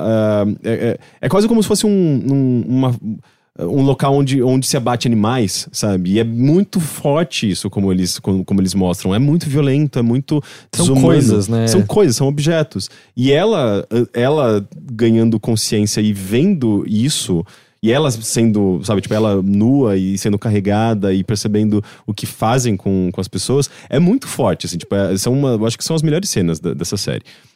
E são, sim, tipo, é, é, é pra ser impactante, é pra ser violento, é, é pra ser muito sinistro. E ao mesmo tempo é fantástico o desenvolvimento dessa personagem, é, como ela. é, é, é, é, o, o, que, o que ela faz pra conseguir traçar um plano pra se vingar, que é o que, que é onde chega a segunda, a segunda temporada. Segunda temporada vai ser, eu acho que vai ser bastante liderada pela Maeve, que é essa personagem que eu tô descrevendo. Ah, e, e pelo que os, os criadores, ah, os roteiristas dão a entender, que inclusive é interessante, o, é é um casal que escreve e o, o, o cara, se eu não me engano, ele é irmão, eu acho que ele é irmão do Nolan, do Christopher Nolan. É- aparentemente é uma família de pessoas muito talentosas pro cinema, pra TV. E, e eles, eles já deram algumas entrevistas e eles dão a entender que ele- não apenas eles podem conhecer o mundo real, sabe, sair do parque, como conhecer talvez outros parques. Então, Porque no, na- no, original, no original você tem. o Future World e você tem o. o grego ou romano, não me lembro agora. É, o- não, não, assim. na, na verdade, é bom, eu não li o livro, mas no filme a, a, a, a sequência, continu, é, tem um filme de Ah, Westworld baseado no livro. O filme Eu acho que na verdade é só não, filme. é só filme, É só filme, não, não tem livro. O Exato. filme foi dirigido pelo autor De do Jurassic livro Park. de Jurassic Park. que Exato. é- esque- eu esqueci o nome Eu dele. não lembro o nome dele. Mas é, no filme, a continuação é meio que um Future World. Aham. Ah, o filme. Mas não foi dirigido pelo mesmo Não. criador. E é, É. muito engraçado porque o. Se você quiser procurar o nome dele, eu acho que ajudaria. Cry. É Cry. Cryon. É por isso que você vai procurar. Mas é no Mas- filme é, é Westworld, Uhum. é medi- medieval Sim, e um que agora eu não lembro se é grego ou romano. entendi. E, e eu acho que a, a segunda temporada pode explorar esses outros parques e mostrar que ah, não existe só aquele, aquela simulação, existem outras simulações, isso pode ser muito legal. Ah, mas é muito fascinante, assim, tipo, esse autor, que é um escritor. Michael Cr- Crichton. Exato, Michael Crichton. É, ele, é, ele, ele era médico, na verdade, ele já morreu, né? Ele é falecido. Ele era médico, ele era cineasta, ele era escritor, era um cara meio, meio cheio de, de habilidades. E ele é a única pessoa nos Estados Unidos que já conseguiu ter um livro co- ah, como os mais vendidos, uma série como a, a mais assistida, porque ele era o, ele era o, o, o criador de ER. Ah, é? Ele foi o Caralho, criador de porra. Plantão Médico. Ok. E um filme também como, como de, líder de bilheteria, que era o Jurassic Park. Porque ele foi o, ele, ele escreveu, né? O Jurassic Park é baseado num livro dele. Então é, um- é meio fascinante, É. assim, tipo, perceber o quão talentoso e quão é, ele conseguia, eu acho que, ser mainstream, assim, de uma maneira de, quali É. acho que de, de qualidade. sabe? Porque o filme do Westworld eu assisti na época que a série estreou, porque eu lembro que eu comentei aqui falando assim, cara, eu acho, é, tipo, a série tá explorando como se fosse uma coisa muito original, androids ganhando consciência, que é o maior dos clichês. E várias pessoas, tipo, ah, não é original porque tem o filme antigo. Eu falei, ok, talvez tenha errado. Eu fui ver o filme. O filme não tem absolutamente nada a ver com isso. O filme é basicamente Jurassic Park com robôs. É isso. Mas o filme, ah, eu achei fraquinho, eu acho que não é um filme que se sustenta nos dias de hoje. Mas ele foi meio aclamado na época por alguns aspectos. Ele tem. A maneira como ele faz a visão dos robôs era um tipo de efeito especial que não se via exatamente na época e coisas assim. Mas é um filme que não, não tem profundidade. Tipo, as, as que- por mais que. É porque a base é clichê, certo? Uh, Androids ganhando consciência e se tornando uma espécie nova. Na época talvez não fosse. Não, não. Que isso, na isso é série muito- tô falando. Na série atual. É, isso não tá no filme, é isso que lá. Ah, no filme, ok. no filme é basicamente a proteção que prende os androides a não matar os humanos é perdida. E aí eles simplesmente matam todo mundo. Eles não ganham consciência. Mas na época do filme, isso já é um clichê de ficção científica, né? E tal. Isso é Sim, bem antigo. mas eu sinto tipo, que o- Ou melhor, vai. Na época, as imóveis já explorava isso, talvez. Então, talvez na época do filme não. Mas assim, Não, mas meu- é que independente de ser um conceito convencional da, do, da ficção científica ou não, a execução é que vai determinar Exato, se é bom é, ou não. porque, né? tipo, é, é que eu, pessoalmente, prefiro coisas como o Blade Runner atual, em que ele já parte do pressuposto. Você tá ligado disso? De, tipo, androides têm consciência, são. Assim, mas aí o é, que, que a gente explora a partir daqui, é sabe? um foco de narrativa. É. Você pode querer contar um- uma, uma história a partir de um, de um conceito que todo mundo já conhece, porém uma história diferente, uma sim, história sim. legal. É que, eu, sabe? é que pessoalmente eu tô um pouco cansado, sabe, da, do grande É questionamento. É, é, é, tipo, parece Sim. que é voltado a um pressuposto que a gente já explorou bastante. Como eu falei, Westworld não me agarrou, sabe, na época. Eu, eu senti que é tipo, hum, tá tudo. E, e eu acho que é é uma série também que. Ela teve uma coisa muito peculiar, que é uma série que, em grande medida, o mistério tá ali pra dialogar pra com seu público. É uma série que vive das pessoas na internet criarem teorias e tal. É, é uma série adaptada para os períodos de hoje. É, muito diferente das séries dos anos 90 e e 2000, que- que, então, você não que tinha eu, muita internet. Pessoalmente, eu acho que é de uma pobreza extrema. tá? Tanto que Mas- eu acho que o, o que o, é o Ryan Johnson, né, que dirigiu Os Últimos Jedi, fez muito disso nos Últimos Jedi, de destruir tudo que era teoria de fã do, do primeiro filme. Porque normalmente você se calcar nisso é, é muito pouco, é uma estrutura muito frágil. Eu discordo completamente, porque a, a, a TV ela foi se adaptando a, e, e- e evoluindo. Os roteiros que você tem nas séries atualmente são muito diferentes dos roteiros de 10 anos atrás, que são muito diferentes dos roteiros de, de outros 10 anos. É, a linguagem ela vai se tornando mais complexa. Tem um, tem um livro bem legal sobre isso, eu acho que é a cultura da convergência. E, e, e- e ali nesse livro mesmo, ele já aborda como as séries ali do, dos anos 2000, até porque o livro é desse, desse, desse período, ela já vai se modificando muito por conta de internet, de como as pessoas consomem essas séries. Porque, é, querendo ou não, é, é, é o público que tá Não, consumindo. tá. É um, tem que haver um diálogo, mas, digamos né, mas assim. nessa época a gente tem, por exemplo, Breaking Bad, que não não tem, Não tá- não não tem tem nada isso. sobre isso, assim, que é mil vezes melhor do que boa parte da série. Ah, So- Sopranos já é dos anos 90, mas também não tem nada disso. Eu sinto que o, Mas é- o é que True tá, Detective, ele, ele não tinha também Não. muito nesse aspecto Mas e só Mas isso é uma primeiro, característica, né? né? Não é porque não é uma obrigação, não é Não, uma, então, uma, é que eu realmente coisa que vai acho tornar que- mais. esse aspecto de criar mistérios que são para as pessoas revirarem a mente para resolverem, para ter uma respostinha bonitinha e mastigada depois, eu acho que é consequência de roteiros mais pobres. Eu acho que não foi à toa que, por exemplo, Star Wars jogou fora tudo isso. Que é do tipo, essas histórias não são interpretativas. Essas histórias são dedutíveis. E, consequentemente, elas têm uma resposta concreta e única, entende? Mas qualquer e eu acho que isso história- é problemático. Qualquer, qualquer história que envolve mistério, você vai trabalhar com quebra-cabeça, com Uhum. peças, com. Ah, Então, mas ó, com, com algum enigma e esse enigma você, você quer fazer você quer eh, colocar o leitor o espectador eh, como como o, o- o detetive também que vai tentar solucionar isso sabe? contraponto, Twin Peaks não é justamente uma boa resposta de por que, que o, o mistério pode dar lugar a coisas muito maiores, interpretativas e profundas. Se o Twin Peaks fosse só um mistério de quem matou Laura Palmer e tal, não seria mil vezes mais pobre do que ele é? eu acho que Twin Peaks ele é um quase que uma uma exceção à regra porque eh, lá no passado eles eles conseguiram eh, criar uma coisa completamente nova porque não, exi não existia nada naquele, naquele tipo que era uma, era uma, é totalmente novela Uhum. E, e ao mesmo tempo tinha ali mistério, tinha uma coisa de, de investigação. Eles misturaram alguns gêneros e criaram um, um- um formato muito inovador para pro período que deu muito certo. E, e, e rapidamente caiu. Eh, então foi. É, é, é um negócio muito difícil de analisar e querer comparar com outras séries, porque eh, elas seguem padrões muito diferentes, elas cri- são, são criadas em contextos muito diferentes. E, e ao mesmo tempo, você pega a terceira temporada, que já eu acho assim, que é um outro bicho, uma outra coisa. É, é, é quase como se o mistério nunca fosse solucionado. Uhum. Porque não é o ponto. Não, é o ponto. É, é, é uma coisa que vai para outros caminhos, é muito mais filosófico, é bizarríssimo. Então, porque eu não sei se eu consigo pensar em alguma. É óbvio que o mistério tem seu valor, do tipo, as pessoas gostavam muito de Sherlock Holmes, gostavam muito da, da Agatha, Agatha Christie, Christie. né, e tal. Mas eu fico pensando em séries que são calcadas num, num mistério. Tem alguma que as pessoas não consideram decepcionante? Do tipo, Lost é uma decepção plena. Mesmo quando você volta muito no passado pra The, eh, The Prisoner, sabe? Que são os Sim. caras numa ilha e ele é o, Uhum. você é o número tal.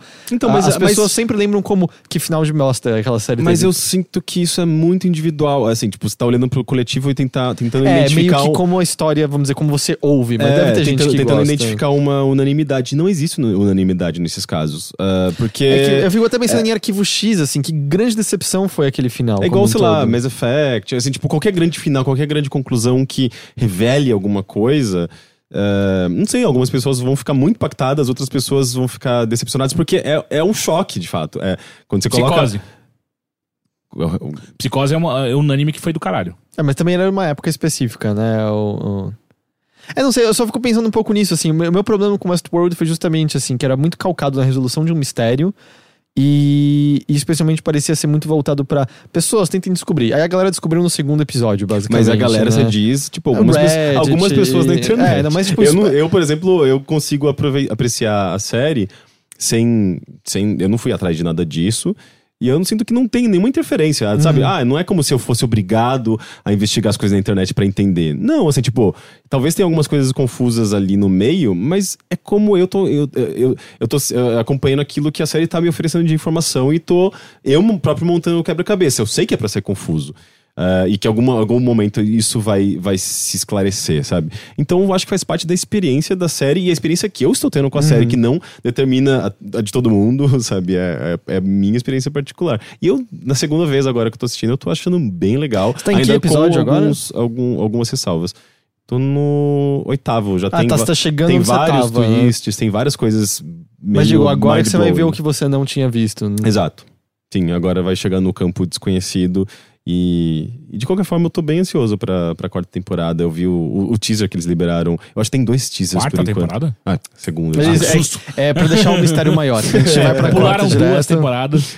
Mas os teasers que, que eles liberaram são, são legais, assim. Você vê justamente Uhum. os mesmos personagens em posições diferentes, mais empoderadas ou não. E, e eu acho que vai ser bem bacana. o Dustin Hoffman. Não, não é Dustin Hoffman. É, o Anthony Hopkins. O Anthony Hopkins, Hopkins saiu, né? Porque, tipo, ele tá muito velho. Cara, não? eu não sei. E Ele é um personagem excelente na Sim, primeira sim. temporada. Sabe quem vai estar na segunda bem que, ó, temporada? É, Nosso, nosso amigo Faris Faris, irmão de Ah, Joseph, Joseph Faris. Eu achei que você ia falar John Leguizamo. seria maravilhoso. Ma- Mas é que eu, eu realmente, uma coisa que eu sinto do, do Anthony Hopkins, especialmente nessa série, é que ele não tá interpretando, ele é ele. Ah, mas isso faz um tempo já, né? Ele começou a atuar Cara, ele- muito ele- bosta, Ah, né? Mas ao mesmo tempo. É um Tem que- todo personagem. mundo É, um tem que pe- pagar as é um personagem muito ambíguo. Ele é um personagem que você não consegue classificar. Ah, ele é do bem. Ah, ele é do mal. Tipo, porque você sempre tenta fazer É que isso isso é roteiro. O que eu quero dizer mais é a interpretação mesmo. A interpretação dele, ele varia entre não tô afim de estar gravando e. puta, tá na hora de ir embora já? Eu não sei, eu gosto muito desse personagem. Eu não, acho eu que- também gosto, eu mas de novo, o personagem é um roteiro. Eu tô falando da Mas interpretação. talvez eh, tenha sido uma ótima solução, então, eh, eh, eh, contratá-lo pra esse papel. Porque, Uhum. justamente, é um papel. Ele é muito neutro em tudo. eh, Ele, às vezes, ele, ele tá sorrindo. Até parece falando- que ele tá só lendo, né? Não, não, não, eu discordo. Eu acho que ele. ele, ele, ele É mais que interpreta. parece que ele sabe de tudo o tempo É, é, todo. exato. Parece que ele tá escondendo coisas. você- ele faz coisas positivas, ele faz coisas negativas, e você. Ele é um personagem muito complexo ali, sabe? E, e, inclusive, eu acho excelente, assim, esse personagem. É uma, é uma das coisas que, sei lá, mais gostei de ao reassistir, eu entender melhor esse personagem, que eu não tinha entendido, entendido ele muito bem na primeira vez que eu tinha visto. E eu sinto que ele tem vários desses personagens muito ambíguos, é, é, confusos, e talvez por isso que na primeira vez que você assiste, você tem essa é, essa, essa, essa dificuldade. É uma série difícil, não é uma série hum, fácil como, sei lá. uh, uh, uh, Ai, não sei. Tem, tantas, tem várias, várias séries que eu acho que você cara- consegue assistir e, e, e, e- captar rápido, sabe? acho que a assimilação de Westworld, é- é- e é inclusive por isso que ele fez sucesso, é porque é de fácil assimilação. Eu não O acho que seja de fácil assimilação. É uma série que envolve grandes- interpretação. É, é, os personagens são ambíguos. São Não, muito tudo bem, ambíguos. mas é uma série isso- que envolve uma questão de loops, de tempo, de. ah, de ah, ah, linhas do tempo diferentes. Ah, tem uma complexidade que a gente não tá muito acostumado ah, a séries, sei lá, do Netflix, por exemplo, sabe? Né? Séries que você deixa tocando lá e que vai ligar pro próximo episódio automaticamente. Pô, que você tem só vai consumir, o, sabe? O, o que eu tô assistindo agora, que é o. Como é que chama? Nailed. Que é o. só- Ah, o Rick, você... Nailed. É. É, essa aí é, o- pô, puta complexidade, cara. Eu não consigo entender por que caralho que alguém tá gastando dinheiro com aquela série, mas enfim. Mas é, é, é uma série só, só pra ser divertida, é uma série besta. É, então, é, é que. A, gente Essa tá, a parte. gente tá falando de Nailed Não, agora? essa parte realmente eu. eu é, isso eu não consigo concordar, que Westworld é uma, é uma série complexa. Eu acho que ela tem muitas reviravoltas, tem muitos branch outs, né? Tipo, a, a, a história se divide em muitas outras coisas e tem um, um- al- vários mistérios cerca, que cercam um mistério central. Concordo com tudo isso, que de alguma maneira eu até fico com vontade de assistir, mas eu já meio que abandonei, então sei lá se eu quero voltar pra lembrar tudo e continuar assistindo, mas enfim. Ah, mas eu realmente não sinto que ela é complexa. Pra mim, ela, a linguagem que ela apresenta é extremamente convencional. Ah, eu, eu- eu discordo. Vendo pela segunda vez, eu, eu percebi, assim, tipo, que. É, talvez eu, eu, eu, eu- tenha conseguido, inclusive, apreciar mais, porque eu já tinha essas informações e eu conseguia assimilar com mais facilidade, mas. ah, tanto é que na primeira vez que eu vi, eu, eu tive essa dificuldade de, de entender ah, isso aconteceu, isso é passado, o que, que isso significa? Porque É, eu sabe acho que ele até, brinca o, com até tempo, o ele- episódio que eu vi não chegou a aparecer nada disso, até o terceiro ou quarto. Eu acho que esses elementos não estavam lá. Aparece sim. É De com a- passado? É, Não. com a, com a Maeve. Aparece sim. Com É, certeza. você- porque você tem eu parei, imagens- Eu parei no sexto por aí, eu já tinha pego, pego tudo isso. É, você tinha, tem imagens de, de coisas que acontecem em Hum. outras timelines. E, enfim, você vai entendendo melhor ao longo do tempo isso. E, e- e, ok, ele talvez ele fique um pouco cansativo porque ele brinca muito. Ele, ele é sobre Uhum. loop, né? E ele insiste muito nisso, então acaba sendo meio repetitivo um pouco. Mas. Mas não sei, eu, eu, eu tô Vamos ver se, a- se, o- se os, as promos da segunda temporada não me fazem, tipo, ah, ok, quero ver o que vai acontecer. E eu volto. Aí, sem falar que tem sempre umas coisas legais. Tem umas coisas muito de Bioshock Infinite nessa série, né? Tipo, até porque você vê o de. É, por isso que ele tem, não gosta Tem lá. referências. é, os, os, os, os roteiristas gostam muito, né? A ideia dos, das músicas contemporâneas Ah, é, sim. tocando no piano, cada episódio. Era tem Pain- Painted Black, que tem uma cena bem grande. Não, tem vários, tem no- tem Radiohead. Radiohead. É Radiohead, tem acho que é que eu tô do pensando. Radiohead, eu adoro esses, esses pequenos detalhes dessa série também. Mas enfim, foi isso.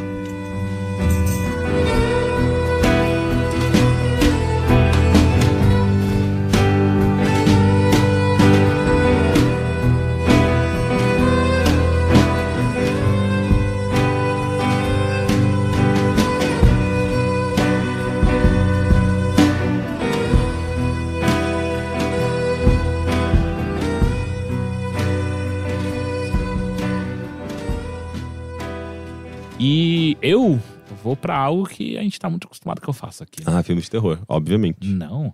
Filme ruim. Eu acho que eu tô, eu tô, É eu tô é muito- expandindo um pouco. É que é muito A fácil interseção associar. é, é quase um círculo, né? É. Exato. Mas Apesar é- que semana. Essa semana que estreia aquele do silêncio, que parece mó da hora. Sim, que é com. Ah, como é que é o nome dos atores? É o. É A o, Quiet Place chama. É, é? o cara, é o cara do The Office, não é? Exato. É. É. É, é, É, sim. é. É, é o Jim. É o Jim. Ah, é chama Quiet Place, se eu não me engano. Esse parece. Parece. Foi bom. É, o trailer é animal. É. Ah, mas enfim, eu tô- acho que eu tô expandindo um pouco. Eu tô indo atrás de filmes ruins de maneira geral agora. Tipo, comédia. Comédia também é, uma- é um bom gênero Então, pra é que filme ruim. comédia, o problema do- do- da, da comédia ruim é que ela é- geralmente é tão ruim que não dá pra assistir. Filme É de terror. ofensivo, né? É. Qual o nome do, do filme? Então, desse aqui que a gente vai é o Titan. Ah, eu, eu botei na minha lista. Não devo nem perder. Porque eu vi- não, você deve Não, porque muito. eu vi o trailer e aí eu fiquei espantado que o trailer tem tipo dois minutos e aí nos 10 segundos finais você descobre que não tem nada a ver com o que você viu. no- Ma- Mas, oh, você precisa ir até o final desse filme. Eu aconselho a todos os nossos ouvintes que assistam. Porque posso só Titan. falar como é o, trailer? Fala, fala, eu Porque não assisti o, o trailer. o, o trailer é do tipo muito tempo falando sobre ou acabar nos recursos da Terra. Tá? Ok, Acabou. isso é o filme, A ok. gente vai morrer em tipo 20 anos. 15. A galera aqui vai morrer de fome. Mas a gente pode talvez colonizar a lua é de Saturno? Lua, É, Vênus. Lua de Vênus, a, a, a Titan. Titã. que é possivelmente pode ser o nosso novo lar. Tipo, beleza, então a premissa do filme vai ser provavelmente os, os peripécias pra poder chegar lá e colonizar. Tá, então os melhores dos melhores foram escolhidos, isso tudo só o trailer. Ah, e parte do que vai ser necessário pra, pra galera poder ir é vocês vão ter que evoluir. A gente vai forçar a evolução humana, injetando uns Ih, troços e tal. agora começou já. E aí você, já não, tá, estragar. beleza, vamos ver como é que vai ser. Essas pessoas vão enxergar a humanidade de uma coisa diferente, então você vê eles nadando cada vez melhor, correndo. E aí, tipo, isso já tá um minuto de trailer, sabe? Você, cara, pra onde tá indo? Onde tá indo isso? E aí o lance é que isso fica claro nos últimos 20 segundos, é se eu entendi, o filme, na verdade, é meio que um filme de thriller terror, porque o protagonista evolui e vira uma mutação que tá matando outras pessoas. Não é exatamente Ah, tá, isso. porque o trailer deixa quase crer. isso. O trailer deixa crer que, tipo, o- toda essa premissa de ir pra lua de, de, de Vênus, sei lá o quê. Vênus. É, não, foda-se. É um filme, na verdade, sobre um cara que virou um monstro e a gente Mas, tem mas que. aí é você também tentando inte- telegrafar não, o final. não, não. Não, isso é o Tá como. trailer. isso é Tá o, no ca- trailer? o trailer termina quando, tipo, o cara, você vê que ele virou um monstro brancão bizarro e ele, tipo, meio que solto e os caras falando, tipo, ele não pode soltar ele, senão vai estar tudo acabado e também não pode matar ele. Isso não deixa claro no trailer. Então fica meio, cacete, peraí. Então tem. na- Foda-se a lua, não tem nada. Que esquisito. Vamos a Titan. Ok. Titan é a prova real e cabal de que nada de bom saiu de Avatar, né? Avatar é porque é- Mas por quê? É, Tem que ter a ver com Avatar. O ator principal que faz Titan Ah. é o Sam Worthington, que é o ator principal de, de Avatar. Ah, que eu gosto- inclusive eu gosto de está Avatar. em Avatar 2. Quanto que estreia mesmo? Dois? Não sei, acho que é 2019, sei lá. Enfim, não importa. É uma bosta, vai continuar sendo uma merda. Não fala assim. É... é, Foi só uma desculpa pra gente gastar muito dinheiro com 3D. Foi só isso. E foi muito legal. E, era um puta discurso chato do cacete de, de vamos dar a mão. É, é uma grande música do, do Gilberto Gil lá, Terra, Planeta, Água. É durante duas horas essa música tocando, basicamente, Avatar. O, enfim, e aí a, a história é exatamente o que o Heitor falou. Em 15 anos os recursos da Terra vão acabar e aí a gente decide que a única forma da gente sobreviver é mandando a humanidade pra... Colonizar uma É. boa. E assim, a premissa já é meio cagada, porque, tipo, o cara. O, o filme começa com o cientista que tá pro- provocando isso apresentando pra onde a gente vai, que é a, que é a Titã. E ele começa, não, porque ali não tem quase nada de oxigênio, é só metano, ah, a água não é água. Tudo água cheira é, pum lá? É, a água é. Nossa, isso parece ótimo pra mandar uma É, a água lá. é, sei lá, é, é, metano em água também. é tudo uma bosta. Todo mundo vai beber pum. É, e aí, tipo, em nenhum momento fica claro, tipo, tá, mas o que a gente vai comer? então é um gigante gasoso? É, é, e, e aí em nenhum momento fica claro, tipo, o que a gente vai fazer quando a gente chegar lá? Comer pum. É, é isso. E aí, o tempo inteiro do negócio fica. Mas não fica claro, em nenhum momento eles dão um plano real, sabe? Tipo, a gente vai pra lá, a gente vai terraformar. Se a gente vai terraformar, a gente não precisa evoluir. Então a gente não vai terraformar. Então a gente vai viver dos bagulhos que tem lá. Mas não tem nada lá. Daí não, tem, você não tem planta, você não vai tem porra nenhuma. Você vai Mas lá. evoluir a espécie humana pra conseguir sobreviver com metano? É.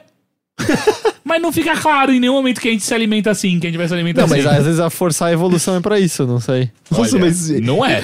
de fato, assim, é chegar num- numa forçação de barra tão enorme que já, E aí já nos- mata o filme. E aí, saca só, nos primeiros 10 minutos, então, vamos lá. A, a premissa é a seguinte: a gente, eh, tem tanta gente no mundo, a gente, a gente eh, eh, eh, rep- se reproduziu tanto que a gente esgotou a Terra. É isso. E aí começa o filme, eles numa palestra do cara. Palestra pro, pros candidatos que estão dispostos a passar por essa transformação.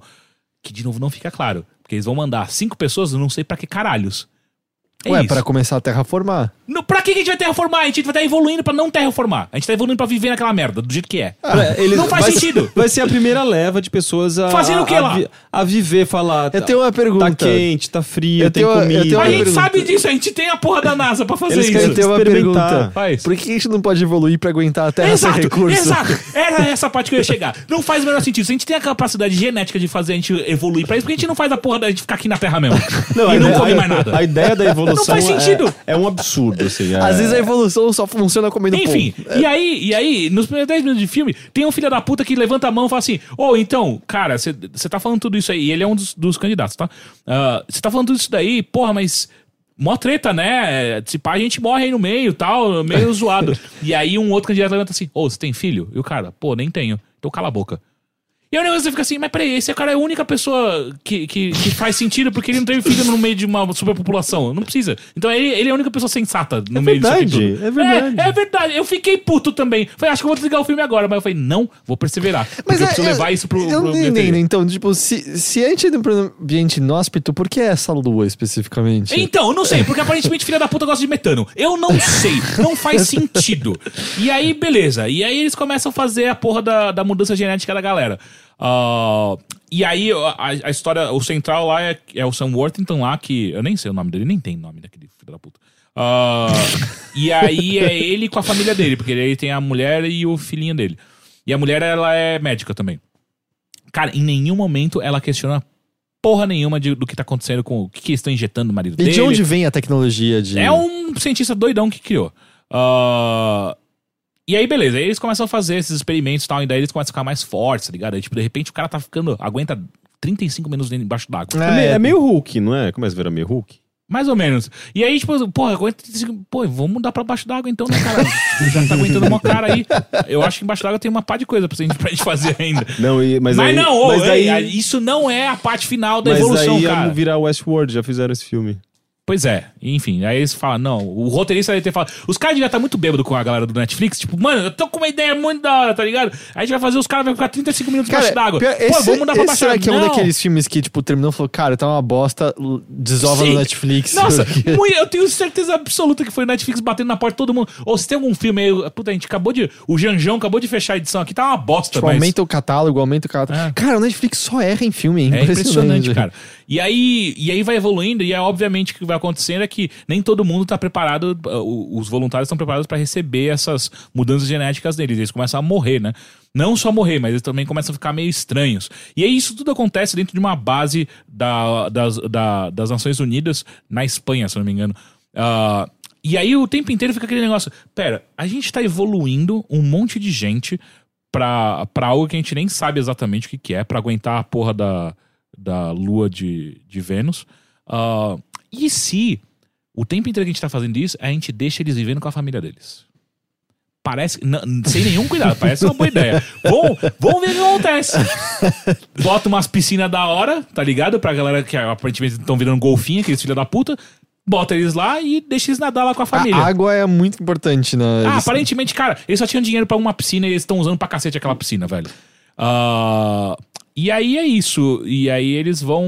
E aí, porra, eu, eu posso contar? Eu não- é- é- tipo, mas viram um trailer de monstro mesmo? Vira, Ok, mas é tão vou- bobo. Eu, eu, quando vi o trailer, eu presumi Ah, que a galera virar esses bichos branco era o plano o tempo todo do cara, porque a espécie Não, humana tem que não. virar outra espécie Não. pra poder viver. Não, Não, não. é isso? Não, o, o cara Não, mas- é sincero mas- nos mas- planos dele. Ele Mas é não conta o final, não. Porque o filme é novo, as pessoas ainda estão. Vai que elas querem É ver. que o final é tão bom. É tão. Nossa, é Mas tão vira meio trailer de monstro, como o trailer indica. Então, mas é muito pouco. É- e é muito bobo do jeito que ele faz. É, é estúpido, é só burro o que, como acontece. Aquilo já é o final do filme, basicamente? É possível. Eu não, de novo, eu não assisti o trailer.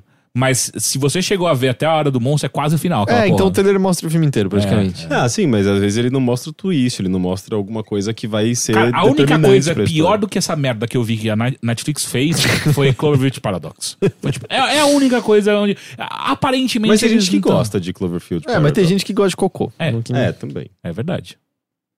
O Heitor, por exemplo, ele vai Mas eu digo, é- é- não é. Mas não não, gosta de Cloverfield. não é unânime. Tipo, diferente do, sei lá. Cara, é Não, um... não, Não, não, esse- não. não. Cloverfield é unânime. É, é, nossa, é. É, é, é sim. Tem Eu- algumas eu- pessoas que falam do tipo, vi- não me deu câncer, sabe? É, é. Mas é tipo, a- então, a defesa é sempre tipo, eu não achei o tremendo lixo absoluto que todo mundo achou, mas eu não vi alguém falar é bom, porque essa pessoa ia tomar um croque na cabeça, sabe?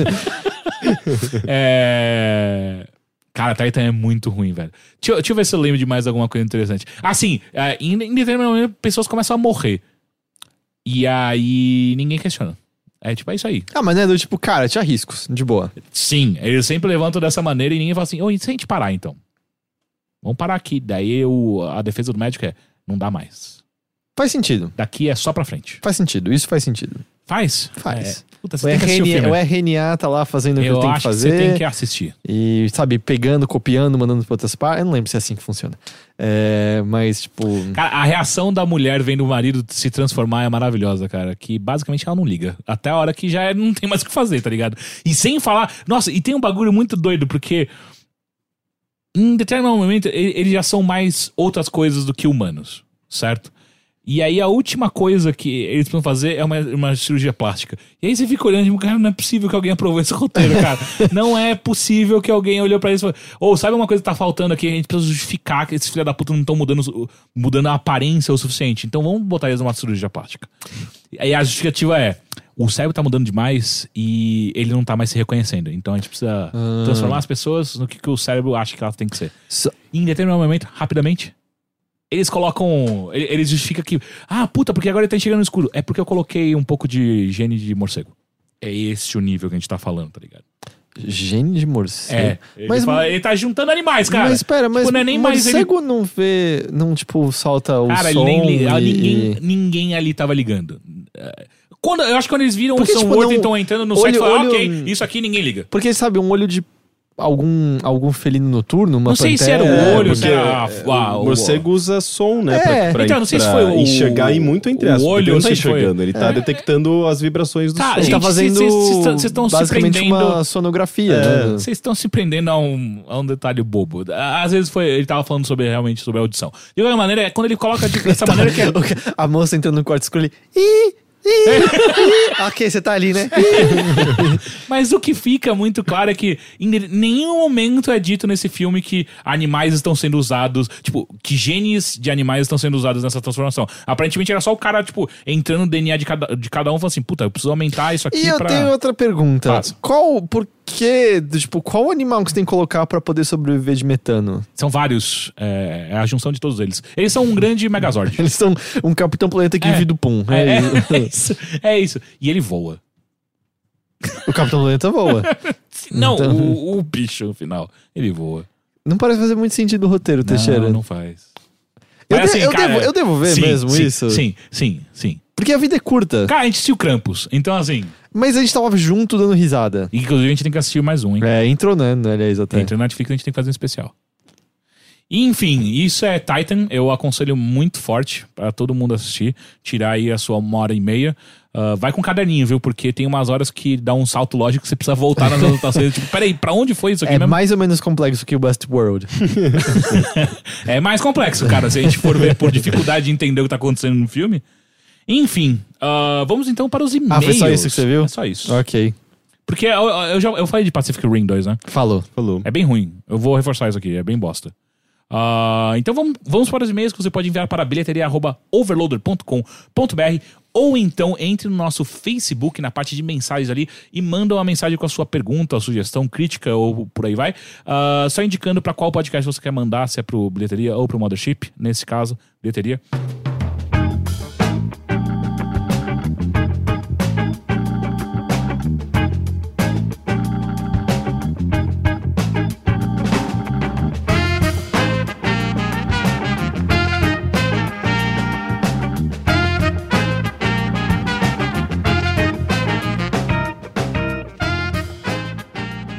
Então vamos ao primeiro, que quem enviou foi Carlos André. Ele é estudante de nutrição. Tenho certeza que vai ter muita coisa pra mim Não, aqui. não, pior que não. Ah.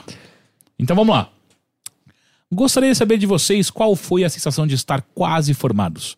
No momento, a única coisa que me passa pela cabeça é se vou conseguir ir- trabalho na área. Gostaria muito de saber quais foram os sentimentos que vocês tiveram neste período. Se foi legal ou não, se teve alguém para apoiar. Quando falarem algo de errado sobre alimentação, manda um e-mail para corrigir isso. Um abraço. Cara, como assim a gente nunca falou nada de ruim? Às vezes ele não ouviu todos, não sei. Ah, é, é possível. Vocês lembram de como era Sim. quando vocês estavam próximos? É que você queria sair da faculdade Sim. de todo custo, É, na primeira semana eu já vi que eu não queria estar lá. Uhum. Mas. Nossa, você passou quatro anos assim, odiando aquele Sim, lugar? muito. Eu, ah, tanto que a partir do, do final do primeiro ano, começo do segundo ano, eu não ia mais pra aula, Mas só não ia é pro bar. possível, você, você, você gosta de jornalismo? Sim, eu não gosto da faculdade de jornalismo. Mas você, você- a faculdade certamente te, te, te permitiu ah, conhecer mais e Não. se, aprofundar, não é possível. Não. Porque na prática a gente não aprende jornalismo. A gente, não, a gente aprende jornalismo do dia a dia, mas não aprende ah, teoria, não aprende a base. Cara, vamos lá, qual é a grande teoria de jornalismo? Explica. sei! Qual que é? Eu não sei, eu não fiz jornalismo. Você, você é melhor jornalista eu, que sou, muito eu jornalista. sou jornalista na Cara, prática. saca só, você é muito melhor jornalista do que muito jornalista formado é. Mas eu não Qual é eu- a grande teoria por trás do jornalismo? Não existe, cara. Mas eu não li, por exemplo, sei lá, livros que são. ah, ah, Você não leu capote, beleza, você para e lê, é uma boa leitura. Isso não quer dizer. cara, isso não quer dizer que você precisa de um estudo de quatro anos pra isso. Pra mim, eu defendo que jornalismo é um, é um, é um profissionalizante. Dois anos de jornalismo, no máximo, é o suficiente pra qualquer pessoa ah, que tenha um interesse mínimo na área querer. É muito mais interessante você fazer design, letras.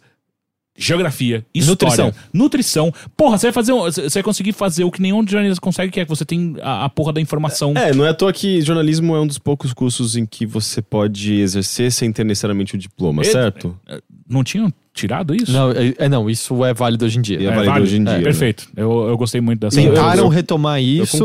Normalmente as únicas pessoas que chiam são os formados em jornalismo. Acham isso é desvalorização do, do não sei o que É, lá. aqui, E é tipo, é desvalorização. não, não. Esse curso nasceu desvalorizado. É, eu, então, e eu consegui emprego na área muito rápido. Puta sorte do caralho. Foi, foi puramente sorte. Você, estagiava no Estadão, né? É, é, em seis meses de, de, de faculdade eu já tava no- estagiando no Estadão, daí eu saí de lá automaticamente pro IG e nunca mais parei de Ou trabalhar. seja, também então você é, já você já tinha- tinha bem definidos, assim, tipo, a faculdade era um empecilho pro que Aham. você tava fazendo. É, exato. Tipo, era, eu só tava me segurando porque eu não tinha tempo pra fazer mais nada a não ser trabalhar e estudar. E aí, tipo, pô, É, pra mim, na verdade, eu gostava bastante da faculdade. Ah, no segundo ano eu já tava trabalhando com jornalismo, ou não sei se eu considerava assim, tipo, ah, trabalho definitivo, mas eu já tava ligado a isso. E foi só se desenvolvendo, tanto é que eu já tava trabalhando no UOL quando eu tava na- no último ano. E, e daí, nesse último ano, pra mim, era, era também um pouco de empecilho, porque eu sabia que, putz, eu já tô tão encaminhado ne- nessa área de jornalismo e eu gosto, e eu tô crescendo aqui, eu acho que eu prefiro me focar nisso. E daí, no último ano, foi meio que empurrando, sabe? Ah, eu tenho que fazer TCC, tenho que passar nessas disciplinas e. Inclusive, eu, peguei, eu quase peguei uma DP de. Aliás, eu peguei uma DP de uma disciplina insuportável. Foi meio de. Foi, foi um ano difícil, assim, sabe? Tipo, porque tinha que trabalhar, daí tinha que ir pra faculdade, fazer coisas que eu não, não necessariamente queria mais. Então foi. Foi, foi um pouco um pouco empecilho, sim, mas ainda assim. Eu aproveitei muito a faculdade, eu acho, sabe? Tipo, acho que para mim foi, foi importante. Até porque me abriu muitas portas, não necessariamente de uh, uh, oportunidades né, profissionais, mas de conhecimento mesmo, sabe? Tipo, de lidar com coisas que eu não, não havia lidado, de, de, de ter contato com um, uma coisa que eu não necessariamente uso hoje em dia, mas que eu sei que para minha formação foi importante, sabe? Uh, então, então eu acho que eu tive uma boa relação, assim, mas foi uma coisa bem de ah, não aguento mais, quero terminar logo. Eu, você me fez lembrar de, de uma da. Eu lembrei de duas coisas boas que a faculdade me deu. Um foi um professor que era muito bom de semiótica, Luiz Mauro, já falei algumas vezes dele aqui, ele é muito foda. E a outra coisa foi meu TCC, que eu fiz com um livro-reportagem com a Laerte. E essa experiência foi realmente incrível. Uhum. Mas foram duas coisas em quatro anos, cara. Eu acho que não precisa de quatro anos de jornalismo. Enfim, Uhum. Heitor. Eu não sei se eu me lembro tão bem. É curioso, é, é, É. mas é, eu acho que é porque eu tava bem confuso. Assim, eu, eu, eu, dos três, com certeza, eu que tava menos encaminhado pra qualquer coisa. Do tipo, a essa altura eu tinha já. Tipo, no meio da faculdade eu tinha percebido que eu gostava de jornalismo de games. Tinha montado meu blog e, tipo, eu fiz um blogzinho, meu Meia Culpa, Uhum. e cerca de dois meses depois estava escrevendo pro Nintendo Blast, pro Gamerview e tal. Que não eram trabalhos pagos, mas era do tipo, ah, tinha visibilidade, meu nome tava- já tava indo pra eventos, é, tipo, foi a época que eu, sabe, já mandava e-mails e ou aparecia em eventos sem ser convidado e conseguia entrar neles de qualquer jeito e tal. E, mas lembro que quando eu tava acabando a faculdade não tinha nenhum emprego encaminhado nisso que me dava dinheiro e não tinha muita certeza se era isso que eu queria fazer ou não. Tanto que eu lembro, eu me formei em 2009, se eu não tô enganado. E é, eu não sei como é exatamente todas as faculdades, mas, tipo, na, na letras, especificamente, você não tem matérias certinhas, tipo, esse ano isso, esse ano aquilo tal. Tem algumas que são mais sugeridas, mas, por exemplo, eu no segundo ano já fiz matérias do quarto ano porque eu tinha horário e eu queria fazer. E aí, porque tinha um professor lá que eu gostava. E você vai fazendo as optativas pra juntar crédito suficiente. Eu achava que eu já tinha crédito suficiente pra- pra. Eu sabia que eu tinha feito todas as obrigatórias, eu achava que eu tinha crédito suficiente pra me formar. Só que eu não tava com nada, nada, tipo. Eu não sabia o que eu ia fazer exatamente depois daquilo. Ah, eu tinha muita sorte porque eu tinha apoio dos meus pais, meio dizendo, cara, dá uma pensada, vai procurar. E, tipo, era ao mesmo tempo assim, era, dá uma pensada, mas procurando. E na época eu procurava coisas em tradução, volta e meia. Na época eu tive muita sorte também que o Zabeto, que era uma das pessoas que escrevia no Gamerview também, ah, conseguiu me, me passar uns freelas ah, muito bons, muito, muito bons na época, que ajudaram pra cacete e tal.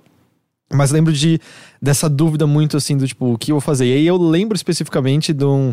É, do, eu não lembro exatamente qual mês, se era tipo janeiro, ou, ou se era começo do primeiro ou segundo semestre, acho que era começo do segundo semestre.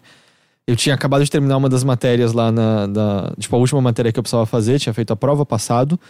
E eu tava meio assim, eu acho que eu tenho crédito pra me formar.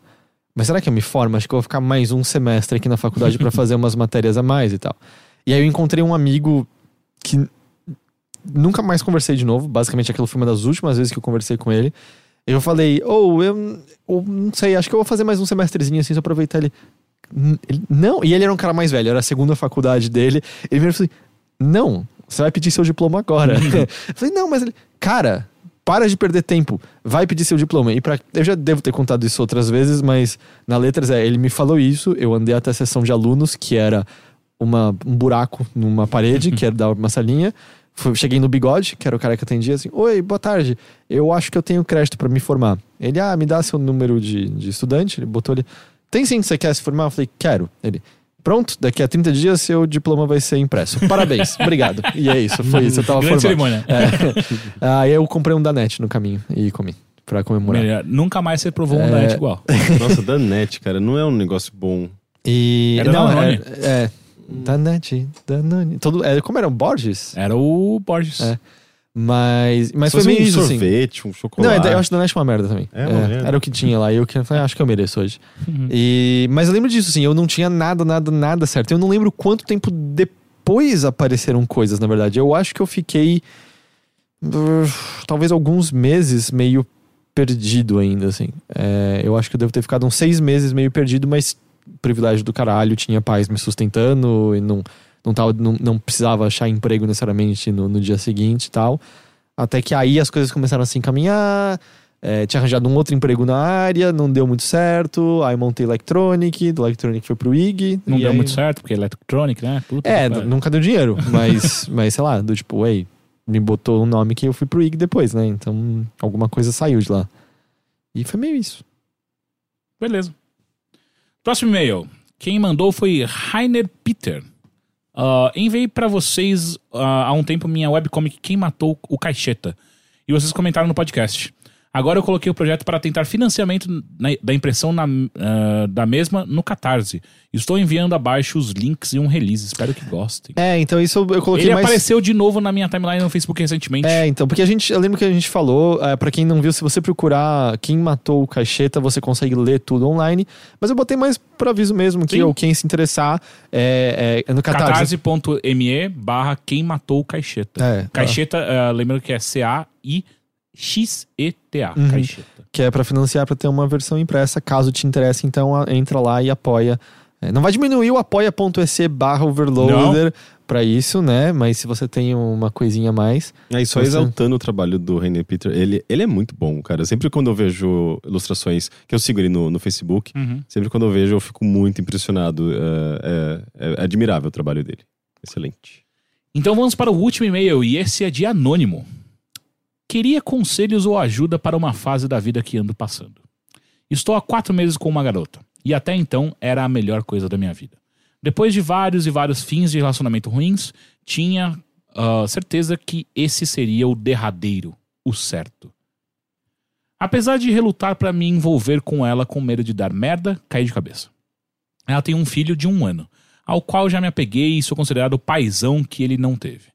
Durante todo esse tempo, ela vivia me pedindo para não deixar ela, exaltar como, como a faço bem ah, e como sou diferente de todos os relacionamentos que ela já teve. Desde o começo, ela me disse que não queria caso, que queria algo sério, tanto que já estávamos planejando morar juntos. Só que há três semanas ela me disse que ia fazer uma viagem a São Paulo para uns cursos de marketing. Até aí tudo bem, ia conseguir ficar três dias sem ela. Só que surgiu uma provável proposta de emprego para ela lá. Ela só, só terá a confirmação depois dessa viagem, e aí tudo desabou. Do nada sou ignorado, quase não nos falamos e nos vimos apenas uma vez nessas três semanas de angústia. Sofro com crises de ansiedade constantes, e devido a isso voltei a fumar. Sinceramente, não sei o que fazer. Sempre pergunto como a gente vai ficar caso ela vá.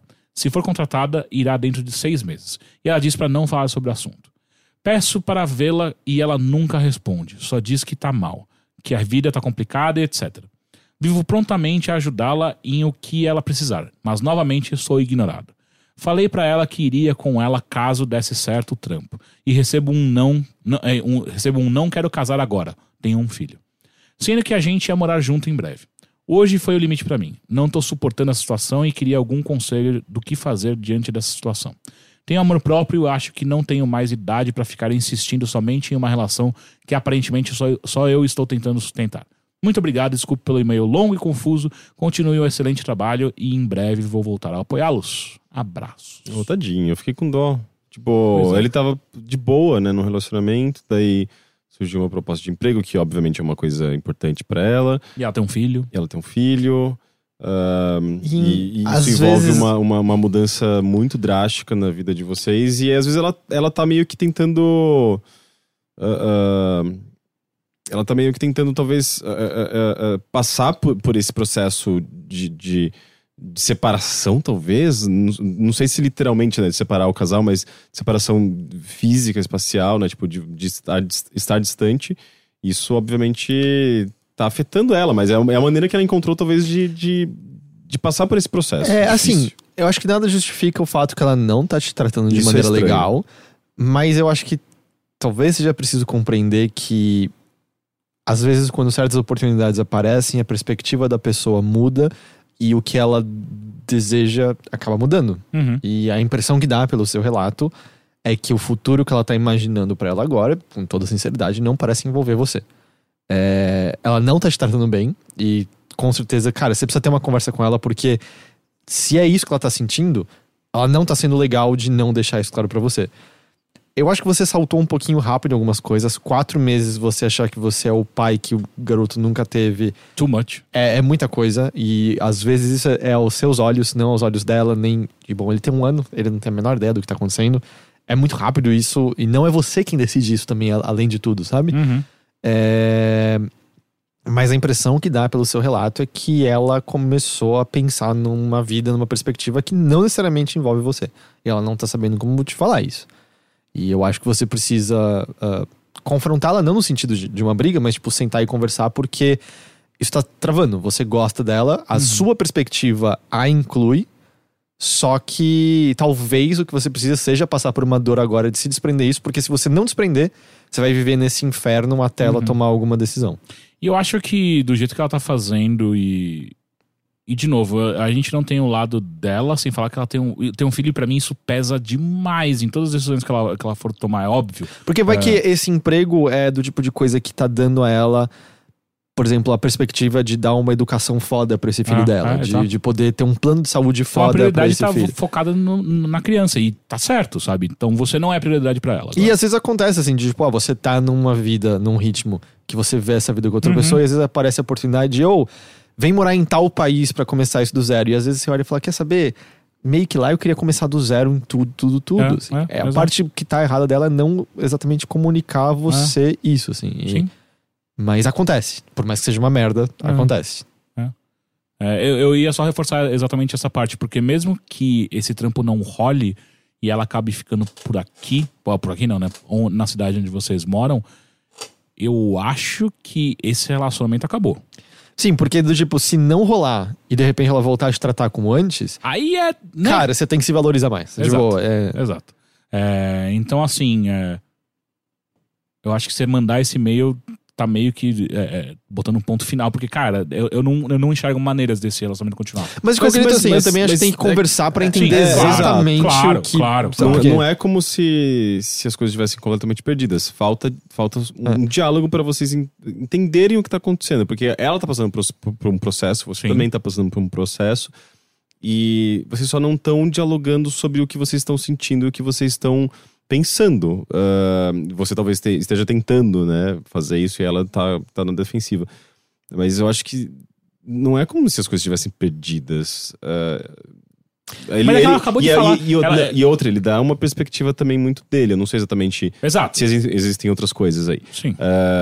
Eu não sei, eu acho que. Não, porque assim. Falta é, diálogo. É que pra mim é, fica claro que acabou, e eu acho que, de- independente se acabou ou não, a conversa é necessária, mas fica claro pra mim quando é, ele fala, tipo, cara, eu tô disposto a me mudar junto com você. Se for esse o problema. Tipo, se é isso que você tá achando que vai acontecer, que se, eu, se ela aceitar o, o emprego e ter que se distanciar, eu vou junto. já Então, tá certo. sim, e mas- ela vira e fala assim: não, Mas não ela, quero. Ela, ela não falou por quê. não quer casar. Ela tá muito cedo, ela, acha que Ela tá muito cedo. continua não falando por que ela não, Não, deu. sim. Ele não sabe quais são os motivos. Mas o que fica claro pra mim, pelo o que menos. leva ela a tomar essas decisões, sabe? eu, eu, eu entendo e é necessário que eles conversem sobre esses motivos, mas no final das contas significa que ela não quer ficar com ele. É isso.